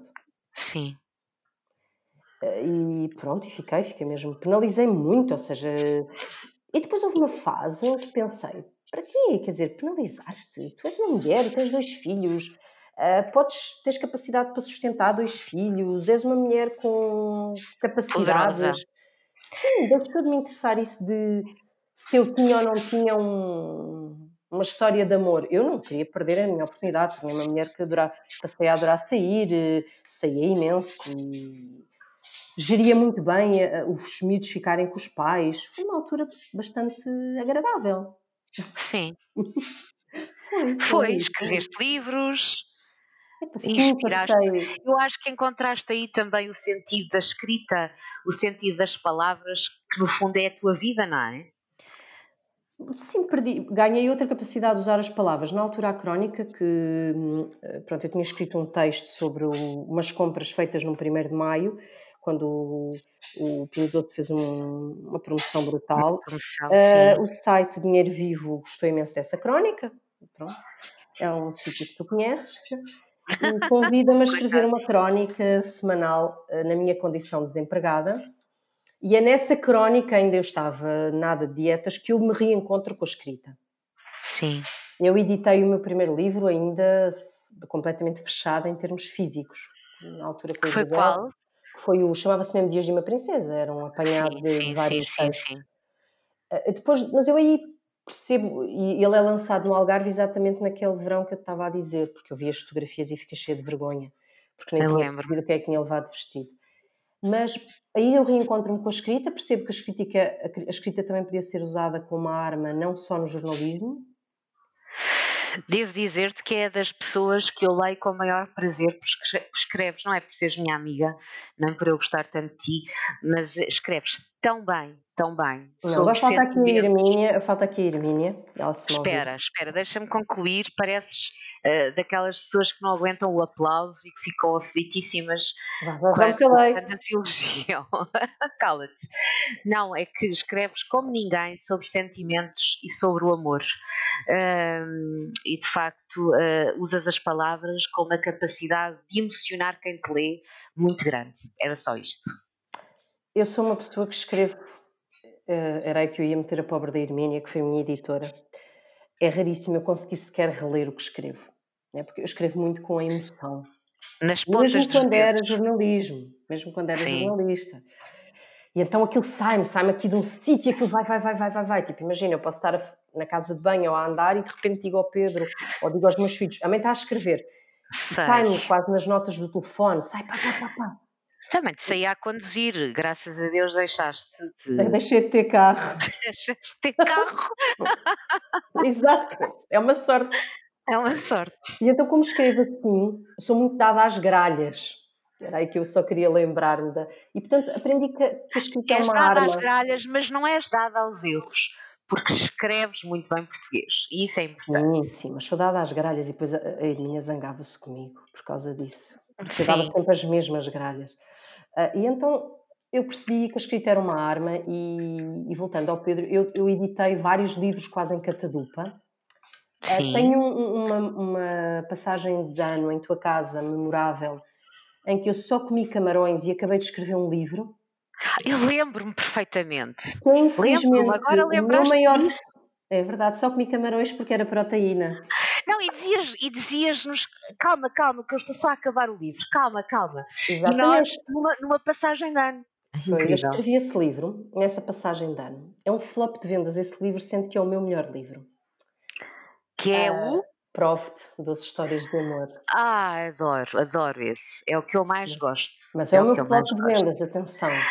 Pois, mas eu acho que deve haver aí um erro qualquer de percepção ou de mercado. Não, mas não há problema, porque aquele livro foi aquele livro que me trouxe o Pedro. Ah, tu sabes também que todos os livros são um flop de mercado, a não ser dos grandes autores, daqueles que já são. Ah, o meu livro das dietas foi um sucesso de mercado. Ah, foi? Que foi. O, povo, o povo quer a salvação através da dieta, não é? Seja o que for, o povo quer a salvação, ponto. Sim. Nos vários formatos, nós sabemos. Nós ah, sabemos. Agora, eu na altura, uh, é o que eu digo, apesar de tudo, eu fui dos livros. Aquele livro obrigou-me a, a organizar tanta coisa na minha cabeça. É um livro em que eu, apesar de ser ficção, onde eu consigo uh, resolver as minhas histórias, arrumar as minhas gavetas. Uh, é muito poderosa a terapia que eu faço sozinha com aquele livro. Aquele livro é lançado muito próximo do 25 de Com abril. as ilustrações da nossa, da nossa Ana Gabriela. Gabriela. Verdade. E aquele livro é lançado e, e o Pedro vem por arrasto. A casa estava arrumada, já havia espaço. Tão bom. É verdade. E, e, e apaixonaste-te novamente, quando, quando menos esperava. Olha, isto é muito engraçado. O Pedro é assim o homem que eu nunca acharia que ficava comigo porque era um tipo de beleza que eu achava que não se interessaria por mim, era um homem com características que eu achava que não. E quando conheci o Pedro, não é? Porque quando nós nos cruzámos nas redes, no Tinder, e depois ele pediu uma amizade no Facebook, e quando nós nos conhecemos, eu pronto, duvidei da orientação sexual do Pedro, porque achei que ele era bonito demais. Quando nos vimos a primeira vez. E vimos-nos a primeira vez, e isto era um sábado, e no domingo Uh, ele diz, uh, não houve qualquer tipo de contacto neste sábado, ele no domingo diz que vinha ter comigo, e eu disse-lhe, olha, eu preciso que entendas que estar comigo uh, é também estar sempre com as minhas amigas. porque nós somos um género de irmandade, que pronto, ficámos solteiras, com crianças, e portanto estamos sempre juntas. O coitado do Pedro, que é de facto uma pessoa super recatada, deu por ele enfiado numa casa onde de facto era um, um conjunto assustador de mulheres solteiras que falavam muito. Eu lembro-me que aí ainda estava casada e, portanto, também levei o meu marido para, essas irmã, para essa irmandade, lembras-te? Até essa data, o teu marido era o marido de todas nós. É verdade.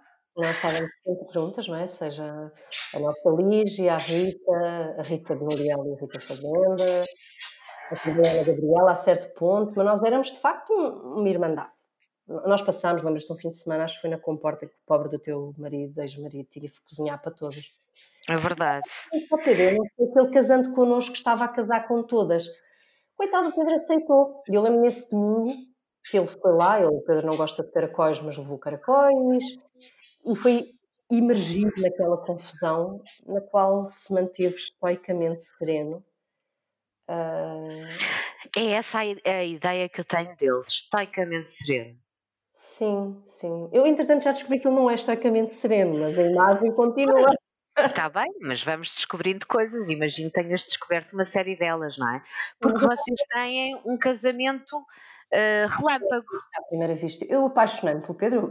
Ou melhor, não é assim nada disso. Eu conheci o Pedro e foi como se o Pedro uh, fosse da minha família não consigo explicar melhor. Família, no sentido eu estava tão serena comigo que eu não queria fingir nada do que não era. E ele agia de uma forma tão calma que para mim era, ok, tu és uma peça, uma peça que tem caixas. Mas nesse domingo, eh, logo que nós nos tínhamos conhecido, eu percebi que achava mesmo muita piada, que ele era muito bonito, e continuei a achar, vai ter que existir algo que está errado. Sim. Uh, eu pensei, pronto, depois isto vais, vai saber isto não funciona. Era assim que tu vinhas vivendo a tua vida, não é? Como se houvesse sempre algo que não dava certo. Sou um perfil. Eh, ai, é evitante, evitante. Eu procurava sempre o erro. Certo. E depois, nessa semana, na semana seguinte, eu não vou aqui fingir, o meu filho Gonçalo já é adulto e o meu filho Afonso já tem terá maturidade um dia para ouvir, nós, pronto, passado pouquíssimos dias, eu fui ter com ele, uh, estivemos juntos. Olha, viste, isto é um, um, uma, uma, coisa que eu nunca contei em público. Estivemos juntos e eu mandei-lhe de seguida uma mensagem dizendo: uh, Já me posso apaixonar por ti. E, e porquê é que sentiste isso? Porque funcionava. Tão parva. Tinhas dúvidas. Tive medo e o Pedro foi muito engraçado que pensou, opá, que coisa tão tipo masculina, tipo veio só cá dizer E então nessa altura nós assumimos que eu era o príncipe dele e ele era a minha princesa. E, e tivemos logo a seguir uma conversa uh, muito isto das relações e eu expliquei-lhe, olha Pedro, sabes, eu só há aqui uma questão que é eu não estou muito disponível para namoros não, tô, não me apetece ter outro namorado. Ou seja, não me importa que isto seja só isto, imagina num sentido mais físico, mas namoro, do dorme aqui, ora dorme ali, não, não tinha qualquer disponibilidade. Dormir mesmo, dormir.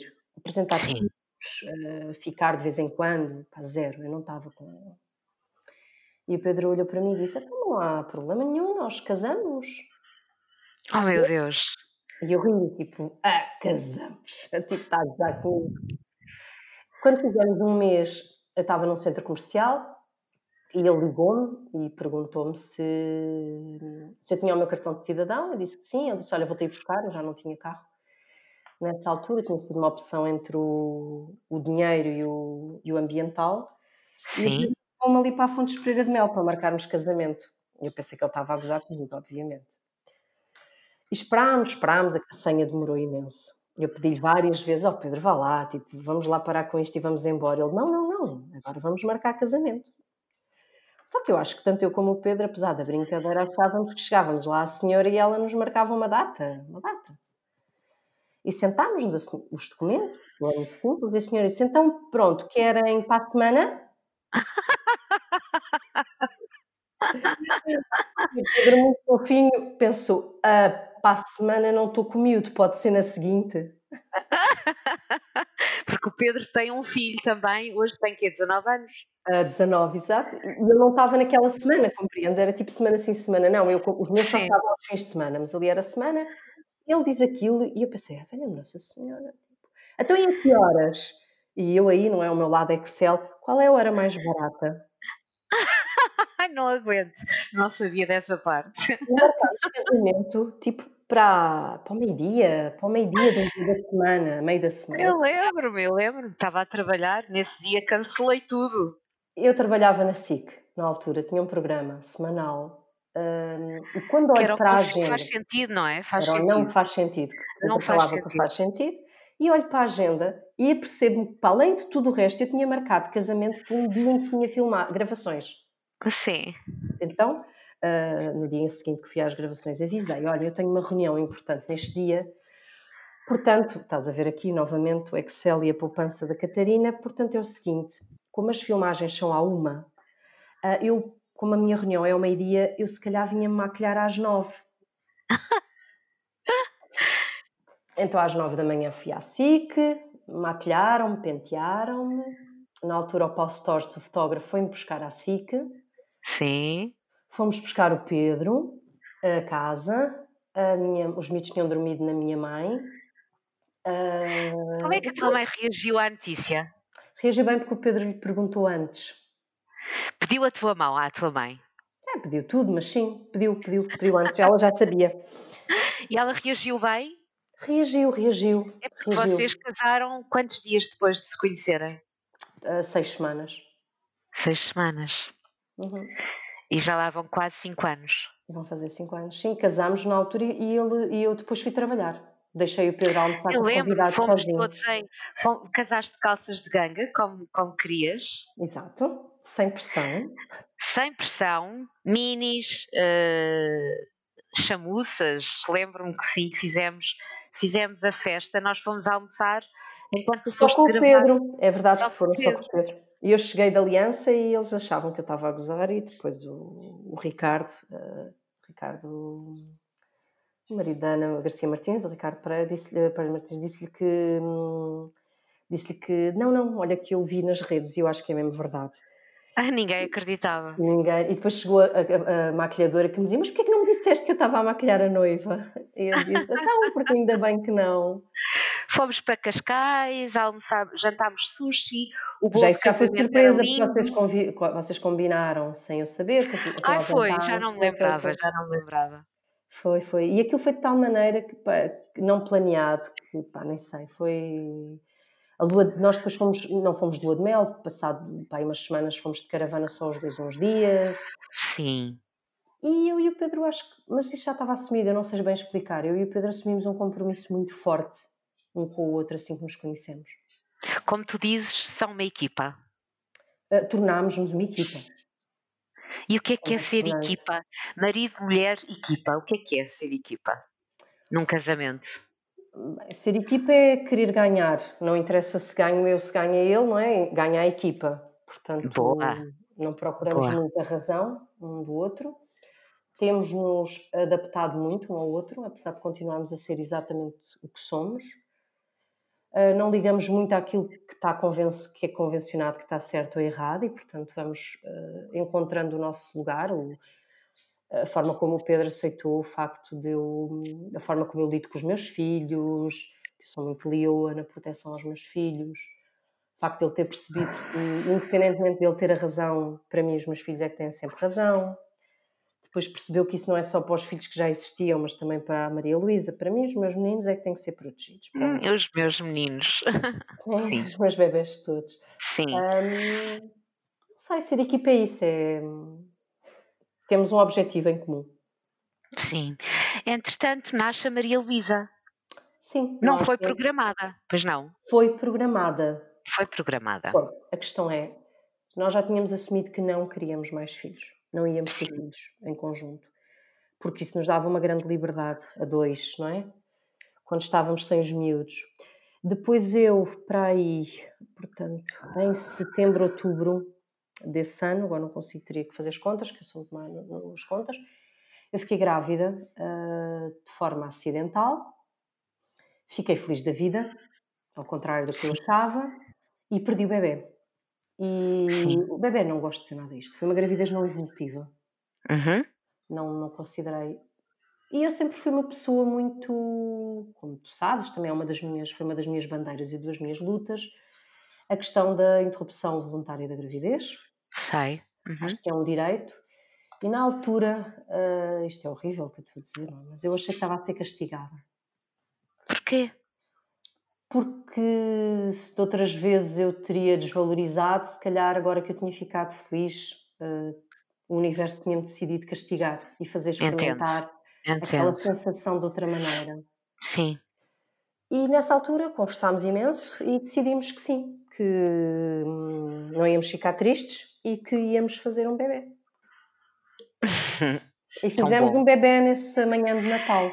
E a verdade é que saiu uma menina, que é, era o teu maior pavor. Era, não queria nada, fiquei muito triste. Meu, eu e o meu Afonso ficámos muito tristes. O meu Afonso teve esperança. Explica-me lá, por favor. Eu sei, mas explica a quem nos ouve porque é que tu não querias uma menina. Porque eu acho que ainda é mais fácil ser homem do que ser mulher. Infelizmente, como, não é? Porque como cresci nesta crença de ser pouco feminina, tinha imenso medo de, de não passar as referências que devia, não sei. E depois porque estava muito habituada ao meu mundo fácil de ser mãe de rapazes. Uh, não sei. Pois o Afonso, o Afonso não reagiu bem à gravidez de todo, portanto não queria. Quando soube que era uma menina, ainda disse: Não te preocupes, mãe, que ainda cresce a pilinha. Uh, o Gonçalo e o Pedro choraram Babi Rain quando souberam que era uma menina. Oh, e tu sabes que eu também fiquei muito feliz. Eu sou de uma menina, não é? Olha, e mais uma é que... razão para eu, eu vi a pensar, meu Deus, uma luta constante de egos. Freud explica, eu não quero uma menina. Sem dúvida, sem assim, dúvida. A coisa, a coisa foi, era tão drástica que eu tenho a dizer-vos que mãe de, do terceiro filho, Maria Luísa nasceu, e quando eu fiquei sozinha com a Maria Luísa, chamei a enfermeira e expliquei-lhe que era incapaz de mudar a fralda perante uma vagina. Neste caso, deixa usar a expressão certa perante uma vulva. Uma vulva, exatamente. E a, e a Sagrado enfermeira... ainda te condena aí? Não, não. A vulva. E a, a enfermeira olhou para mim e disse: desculpe, mas como é que se limpa assim? E eu, está bem, mas uma coisa é limpar-me a mim. Eu não sei o que é que vou fazer ali com aquilo. A enfermeira olhava para mim, género, você está histérica. Pai, fiquei mesmo histérica, completamente aterrorizada com aquele pipi. E quando é que te habituaste ao pipi? No médio, fui-me habituando. Fui e habituando. hoje é uma descoberta incrível, não é? É, não tem nada a ver, não tem nada a ver. Esquece. Não tem nada a ver? Não, não, não, não, não. não o que é que é diferente? Para mim, que nunca tive, só tive uma menina. O que é diferente é que eu sou, eu não sou nada defensora de que se devem criar as crianças sem de forma assexuada, porque acho que há homens e mulheres, somos é livres de sermos quem somos e não é o facto de sermos homens e mulheres que nos limita de todo. Uhum. Agora, acho que as meninas têm as suas características e os meninos as suas, mas eu, por uma questão também de, de económica e porque eu sou muito a favor do, do, do, do não desperdício e não sou nada desta coisa de comprar coisas às crianças, enchê-los de prendas, nada disso. Chegou-me o Gonçalo, como primeiro filho na altura, que foi muito. E, e, portanto, eu não tenho brinquedos. Não é uma coisa que eu vá comprar brinquedos ou de menino ou de menino. E depois é o curioso que é, de facto, os instintos maternais do colo uh, que estão na menina e que não estão nos rapazes. E não tem a ver com as brincadeiras, mas a forma como pegam nos bonecos que é diferente. A questão, por exemplo, do escolher o que é que se quer vestir e o que não se quer vestir, que a pessoa acha, ah, não, as meninas são assim porque as mães são umas vaidosas. Esquece isso. Não, não. Vem delas. São outros... São outras características. E é giro. E hoje, a Maria Luísa tem 3 anos hoje. Tem 3 anos. É a menina dos seus irmãos. Como é que é ser mãe de três filhos, uh, de cada um de seu pai, numa constelação familiar uh, bem estruturada, mas completamente diferente daquilo a que convencionamos ser a família, cada vez menos, mas que convencionamos ser a família uh, ideal ou perfeita, ou etc., sendo que sim, também sim, sabemos sim, que isso não existe. Como é que é conjugar todas essas uh, identidades, todas essas dificuldades práticas até? Uh, Primeiro, assim, eu nunca imaginei. Se me perguntasse à Catarina pequenina como é que ia ser a sua vida, não achei, achei que não teria filhos, depois achei que teria apenas um, um filho, porque o padrão de filho único foi aquele em que eu cresci. Sim. Uh, e a questão de dar irmãos e de assistir à, à, à, àquilo que eu descobri depois já em adulta, quando fiz irmãos, ou quando, por exemplo, fiz irmã, que era um sentido de para a vida. Mas eu não tive isso, não é? Não tive isso em criança. Sim. E, bem, de facto é, é uma experiência absolutamente diferente enquanto crescimento e, e, eu acho para melhor. Porque é uma, há uma responsabilidade dividida.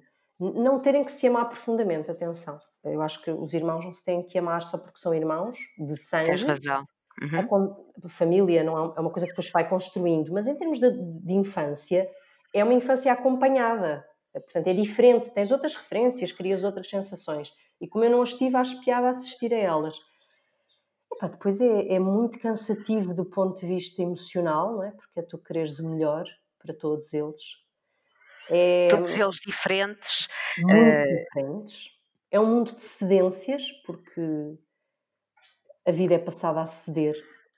Mas também é um mundo de certezas, porque eu tenho cada vez menos dúvidas sobre como é que uma família pode existir de forma feliz e isso passa muito pelo respeito, eh, pelas cedências e por só comprar as guerras que podemos ganhar. Não é? Somos pais, portanto, as que compramos temos mesmo que ganhar.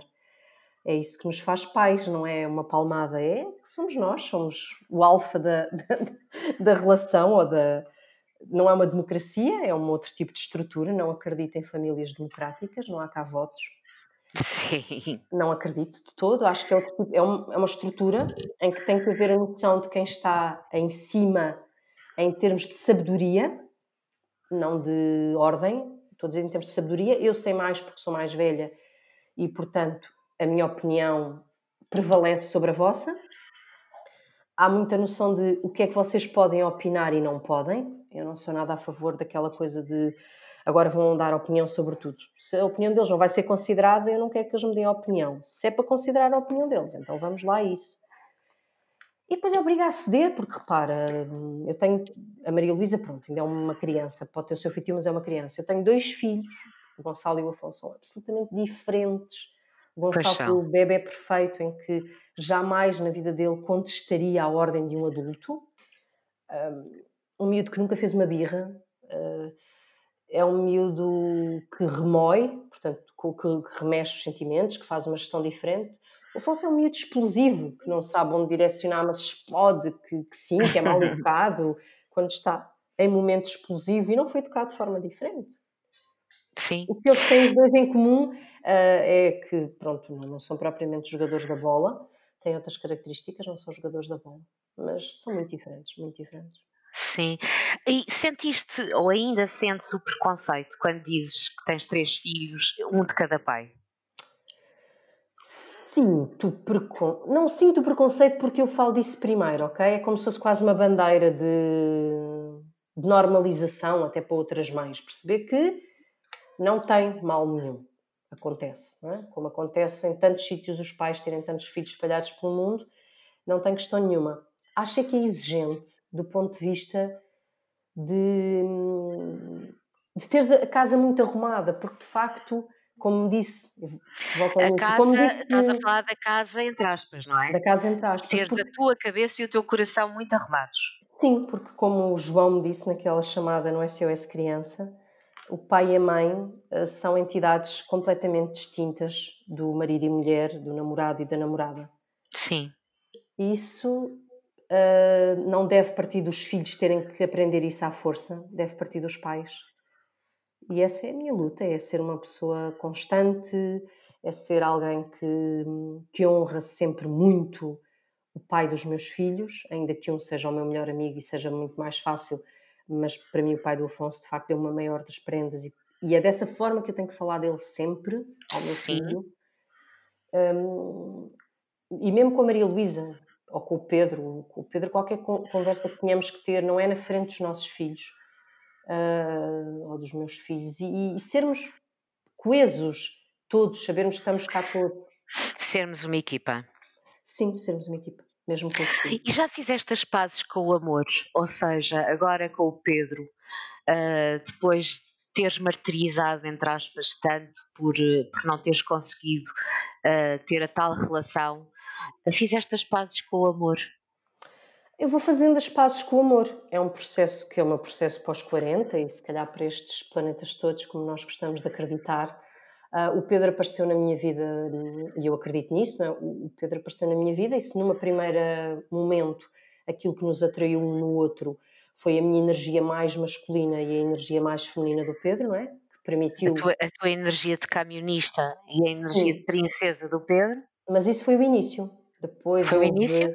Foi, porque neste momento, depois, quando houve uma estabilização da nossa unidade familiar, uh, o Pedro uh, tomou uma figura mais de proteção, uh, mais de masculina em termos de energia, e eu tive que fazer as pazes, e aí sim fazer as pazes e aceitar que sou vulnerável e, que, e ser, por exemplo, eu durante muito tempo dizia amo-te muito, mas sei viver sem ti.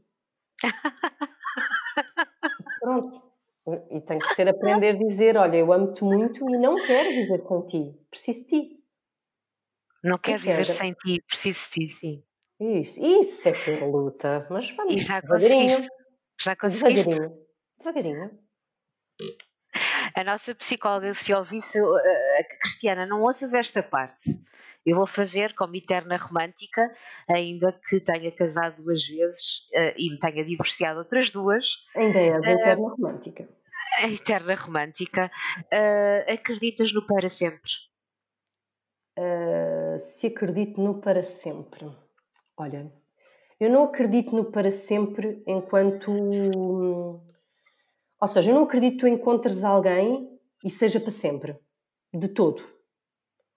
Eu acredito que duas pessoas, na base do respeito, podem trabalhar e ser para sempre. Não eu também. No, no para sempre, no, nem na amizade, nem em coisa nenhuma. Ai, não digas isso. Não, não, no para sempre enquanto. Uh, enquanto para entidade. Tempo, não é como alguém Não, dizia. não, não é para ser muito tempo. Só que o para sempre dá trabalho, não é a mesma coisa. Eu posso dizer-te, eu posso dizer a alguém que, a, que o amo, que a amo, e isso ser para sempre. Isso Sim. é incontestável. Mas o âmbito para sempre é possível. Um, um casamento ou uma amizade ser para sempre, na realidade dos factos, no tempo, dá muito trabalho. Pois dá. Exige entrega, exige cedência, exige que tu percebas que há um mal-entendido e que vais lá e que arrumes o mal-entendido. E pá, para mim, como tu sabes, seria impossível gravar este episódio hoje sem falar na, na nossa querida Lígia, mas na minha querida Lígia. Eu estava aqui a tentar evitar, mas. Eh, Não, mas para mim é importante, bem. porque é marcante. Um, Sim. O meu amor pela Lígia, independente. Uma amiga, perdemos uma amiga há uma semana, não é? Basicamente, Exatamente. é sobre isso que estamos a falar. Eu não estava próxima, tu também não, mas nós não estávamos, eu vou falar só em mim, não é? Por sendo entrevistada, eu não fala, estava próxima fala, desta amiga. Um, e aí está a diferença, no sentido de eu amo a Lígia para sempre. Já a amava para sempre antes de a ter perdido fisicamente. Não quer dizer que a nossa amizade, da forma como ela era, pudesse ser para sempre só porque sim. Exigia um trabalho que nem eu nem ela fomos capazes de fazer em determinada fase da vida. E isto acontece nos amores, ok? Que é nos amores românticos e nos amores da amizade, que eu posso amar alguém para sempre, independentemente dessa pessoa estar comigo todos os dias. Agora, Concordo. o para sempre de de estarmos aqui, de batalharmos, de acordarmos, de nos telefonarmos, de, de corrigirmos os mal-entendidos. esse só acredito se as pessoas quiserem muito. Sim. Catarina, eu, eu tenho sempre aquela sensação de que nos falta qualquer coisa. Há alguma coisa, há alguma coisa que, que, que tenhas uh, ficado, que tenha ficado por dizer.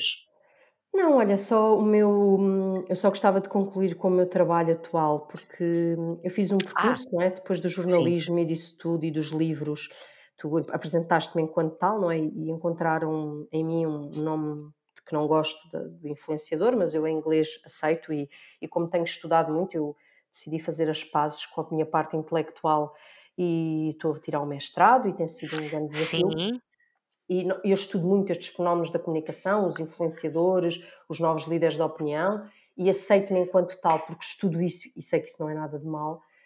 Mas uh, esta coisa da exposição e do, do escrever e, e, de eu tentar que a minha missão na vida seja que cada um de nós se sinta normal nas suas características. E, e é isso. Sobre esta questão das redes e disto de ser um influenciador ou não, é um percurso que eu farei enquanto me sentir confortável com ele sendo que cada vez me sinto menos, uh, ando à procura de um lugar. Que... Mas eu acho que os 40 vão ser um desafio bom na minha vida. Sim, 2020 já está a ser um desafio, não é? É, o 2020 aqui conjugado com os 40 e esta... vai ser um desafio e, e, e, como ontem escrevi, eu sou cada vez mais espiritual, mas com base na razão, ou seja, eu acredito cada vez mais que há lugares de conforto e explicações que não estão nos factos, nem nos gráficos, nem nos das coisas que nós podemos agarrar. Sim, isso leva-nos ao teu podcast, que está disponível uh, em todas as plataformas, nomeadamente o Spotify, etc., que se chama A Vida Resolve Sozinha. Uhum. Tu acreditas profundamente nisso, não é? Acredito profundamente que nós temos que fazer menos, parar e analisar mais. Porque se não fosse, se fosse só pela razão, tu não tinhas dois cães, duas cadão. Estás a ouvi-las agora, não é? Mas já percebeste como elas chegaram na, na, na, na, altura certa?